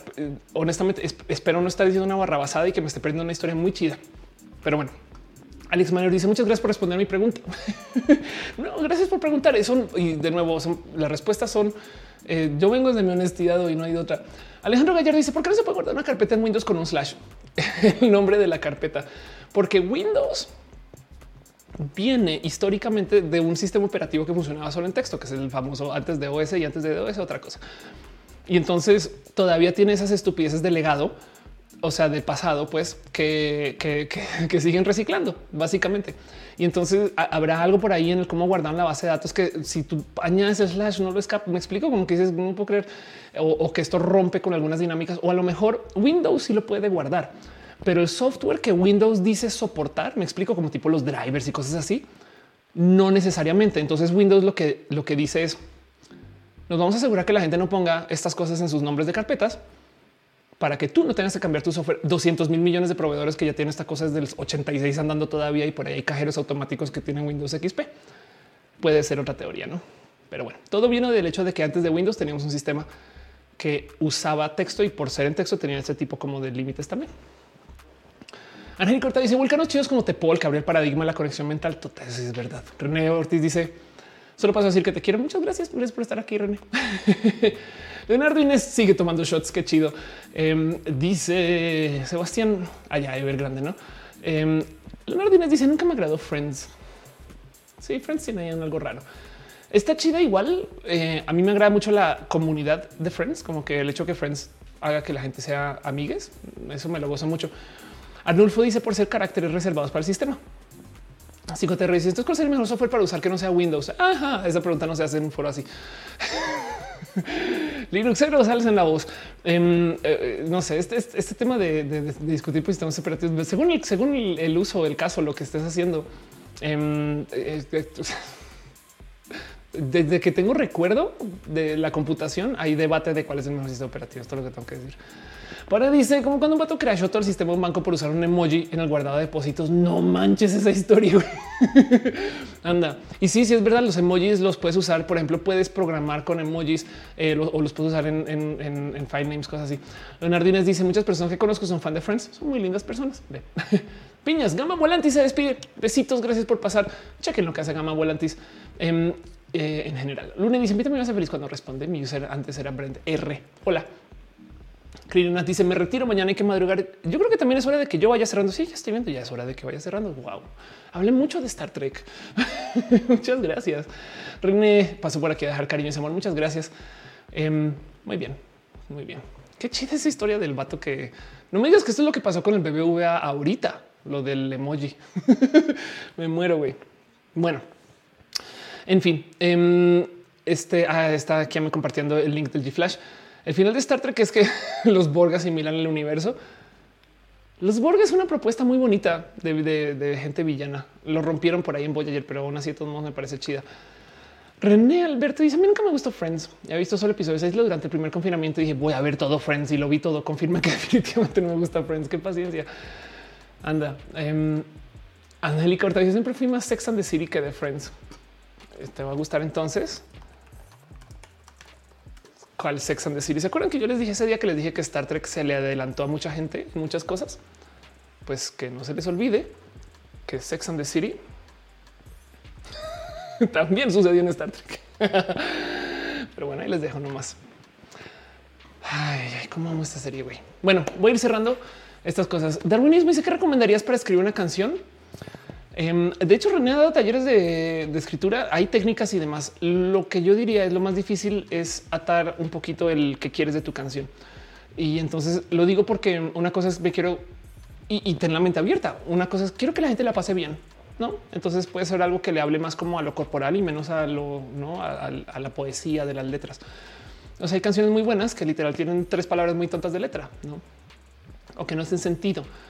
Y he visto gente que compone por medio del me gustó este ritmo y luego le añadí este otro y luego le añadí este otro y no me van armando algo. He visto gente que compone por medio del hacer uso de estructuras, no tipo de em, puedes comprar o conseguir maquetas de canciones y luego sobre eso ponerle lo tuyo. Y evidentemente la otra es comienza a escribir. Entonces, eh, si algo he aprendido acerca de la creación creativa es piensa en no escribir una canción, piensa en escribir 100. y las primeras van a salir me, las terceras me, las quintas y no. Y entonces con el tiempo eh, eh, así, no es lo único que puedo decir. Eh, como que es un tema de no, no, no, no pensar en una, sino en, pensar en escribirlas y lo que salga, acéptalo, no? Y ya. y velo escribiendo y luego vas a hacer remixes de tus propias canciones y luego vas a te va a inspirar a una persona y le vas a añadir una cosita acá y entonces eso es un proceso iterativo. Pero bueno, yo tengo muy poca experiencia escribiendo música. Esto es lo que he aprendido de los procesos creativos en general. Leonardo dice, ¿irás a ver 007 No, Time to Die? Sí, de hecho está viendo toda la 007 en orden hasta que entró la pandemia. Entonces, por ahí las cosas. Alex Miner dice, continúa así. Podría ser un tema acerca de la pregunta que te dice, sería un honor. Em, podría. este podría, podría, podría, podría prepararnos para lo que venga. Dice también dice Albert Miner. Em, Sebastián dice, voy a tomar nota de esto igual, no? De paso, nomás quiero repetir la semana que viene no hay roja. Voy a estar en Chicago, voy a estar con René. Entonces eh, denme chance. Les quiero un chingo. Voy a sacar video de todos modos esta semana, o sea, la semana que viene. Em, pero si se les ocurre cosas que quieren ver en roja, siempre díganmelo. Yo, yo tengo una larga lista de cosas que voy levantando y esto lo agradezco mucho. Pero bueno, Pedro dice que piensa el discurso del presidente Andrés Manuel en desfile militar. Ese es el que se volvió meme porque comenzó a decir este insultos, no bachiller. ¿no? si es como de ¿Por, qué eso está? No entiendo. Em, o estás hablando de cómo habló acerca. el tema con el presidente es que está hablando como el presidente sigue sí que viajó en el tiempo. O sea, el, discurso del presidente hubiera funcionado en los noventas y, yo creo que está ese güey en general, en todo lo que quiera hacer. Pero bueno, en fin, voy a pasar la cortinilla súper hiper mega turbo profesional para irme despidiendo. Muchas gracias. Suriel dice que le gusta cómo se ve mi cabello. Gracias por decirlo. Este hoy le di muchas vueltas a mi cabello. ¿Qué va a hacer con mi cabello? Pero bueno. 300 mil millones de dólares de la deuda de Evergrande. Ah, claro. Eh, por eso estás hablando de que va a ser como el nuevo Enron, no? Mi respeto. Sí, claro. Tengo que le voy a echar una miradita a eso. Es cucú que puedan existir deudas de ese tamaño, no? Em, lo que se dice es eh, em, si tú tienes una deuda de 10 mil dólares, es un es problema tuyo. Si tienes una deuda de 10 mil millones de dólares, es problema del banco. Todo lo que tengo que decir. Y con eso cierro el tema.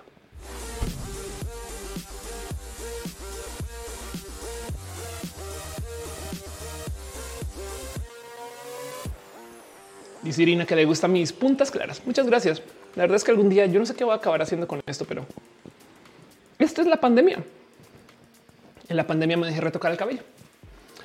Pero bueno, gente bonita, gracias por venir acá y gracias por ser parte de esto. No más quiero dejar ahí en claro y dejar en dicho que este show no podría suceder sin su team de moderación.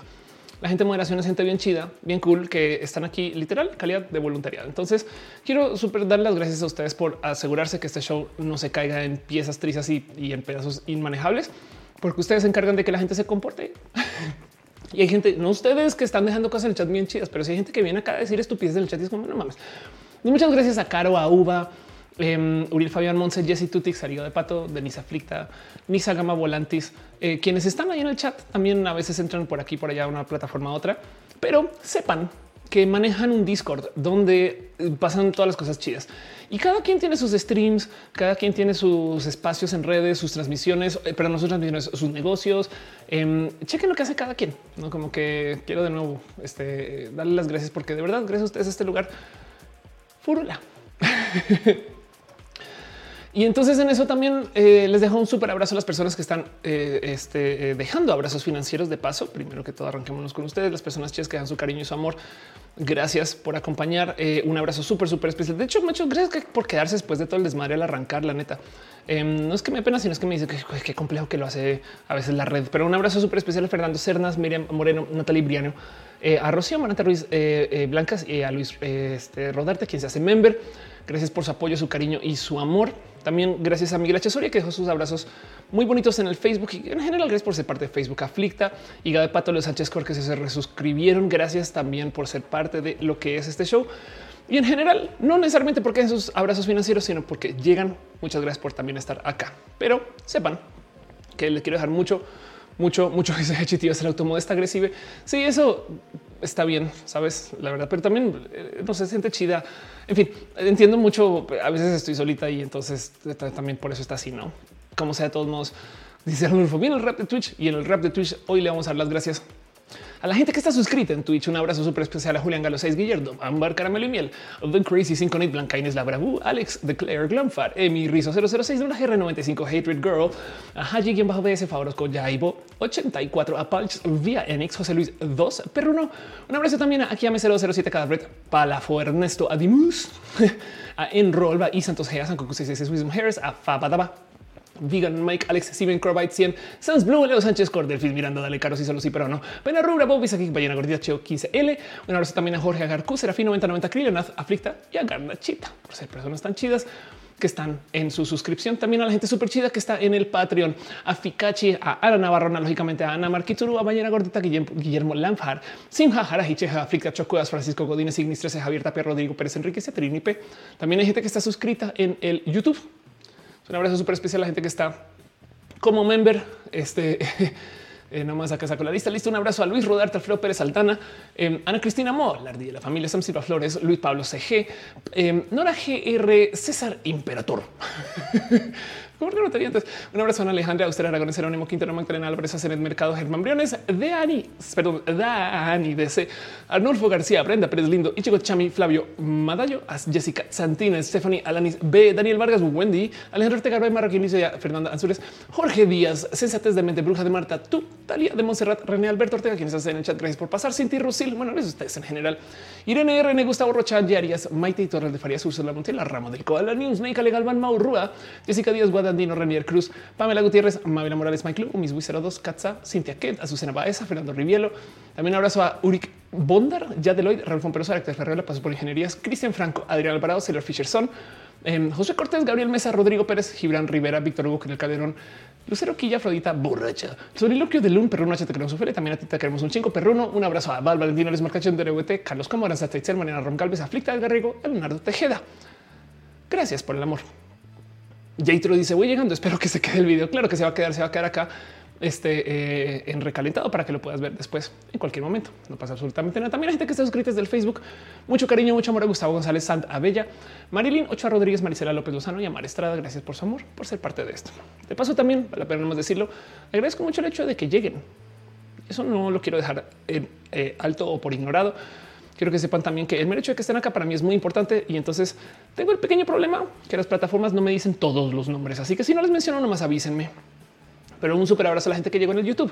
Ángel Talavera, Angélica Hurtado García, Eli Ortiz, Armando Vidaluna, Arnulfo García, Denise con dos S, Eddie Permac, Fernando Cernas, Fernanda Vega, Gaby Benume, Hígado de Pato, Javier Bermúdez, Jorge García Benítez, Luis Valle, Marcus Betusian, María O. Hernández, Pedro mm, Andrade, René Alberto Ortega Minacata y Ayeitro, quienes están en el YouTube de la lista que me dice de la gente que está en el YouTube. Mi lista favorita de leer de toda la vida, evidentemente, va a ser la de Twitch. Así que denme dos segundos.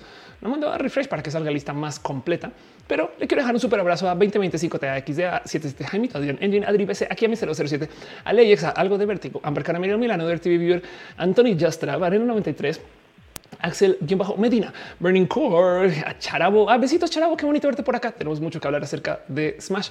Prometo que esto que hice de Star Trek lo quiero hacer con Smash. Em, pero bueno, un abrazo súper especial. Conozcan quién es Charaba, una persona cool. Pero en el caso, un abrazo también a Commander Ruth, Daniel Bones, eh, a Dani y yo, numeritos, Darwinismo, Denis cuando se de Ana Kirs, a Dimus, a Don Matitas, a Doctor Evil bajo Ego de Hacker, Ego de Hacker suenas como un personaje, suenas como un eternal de Marvel.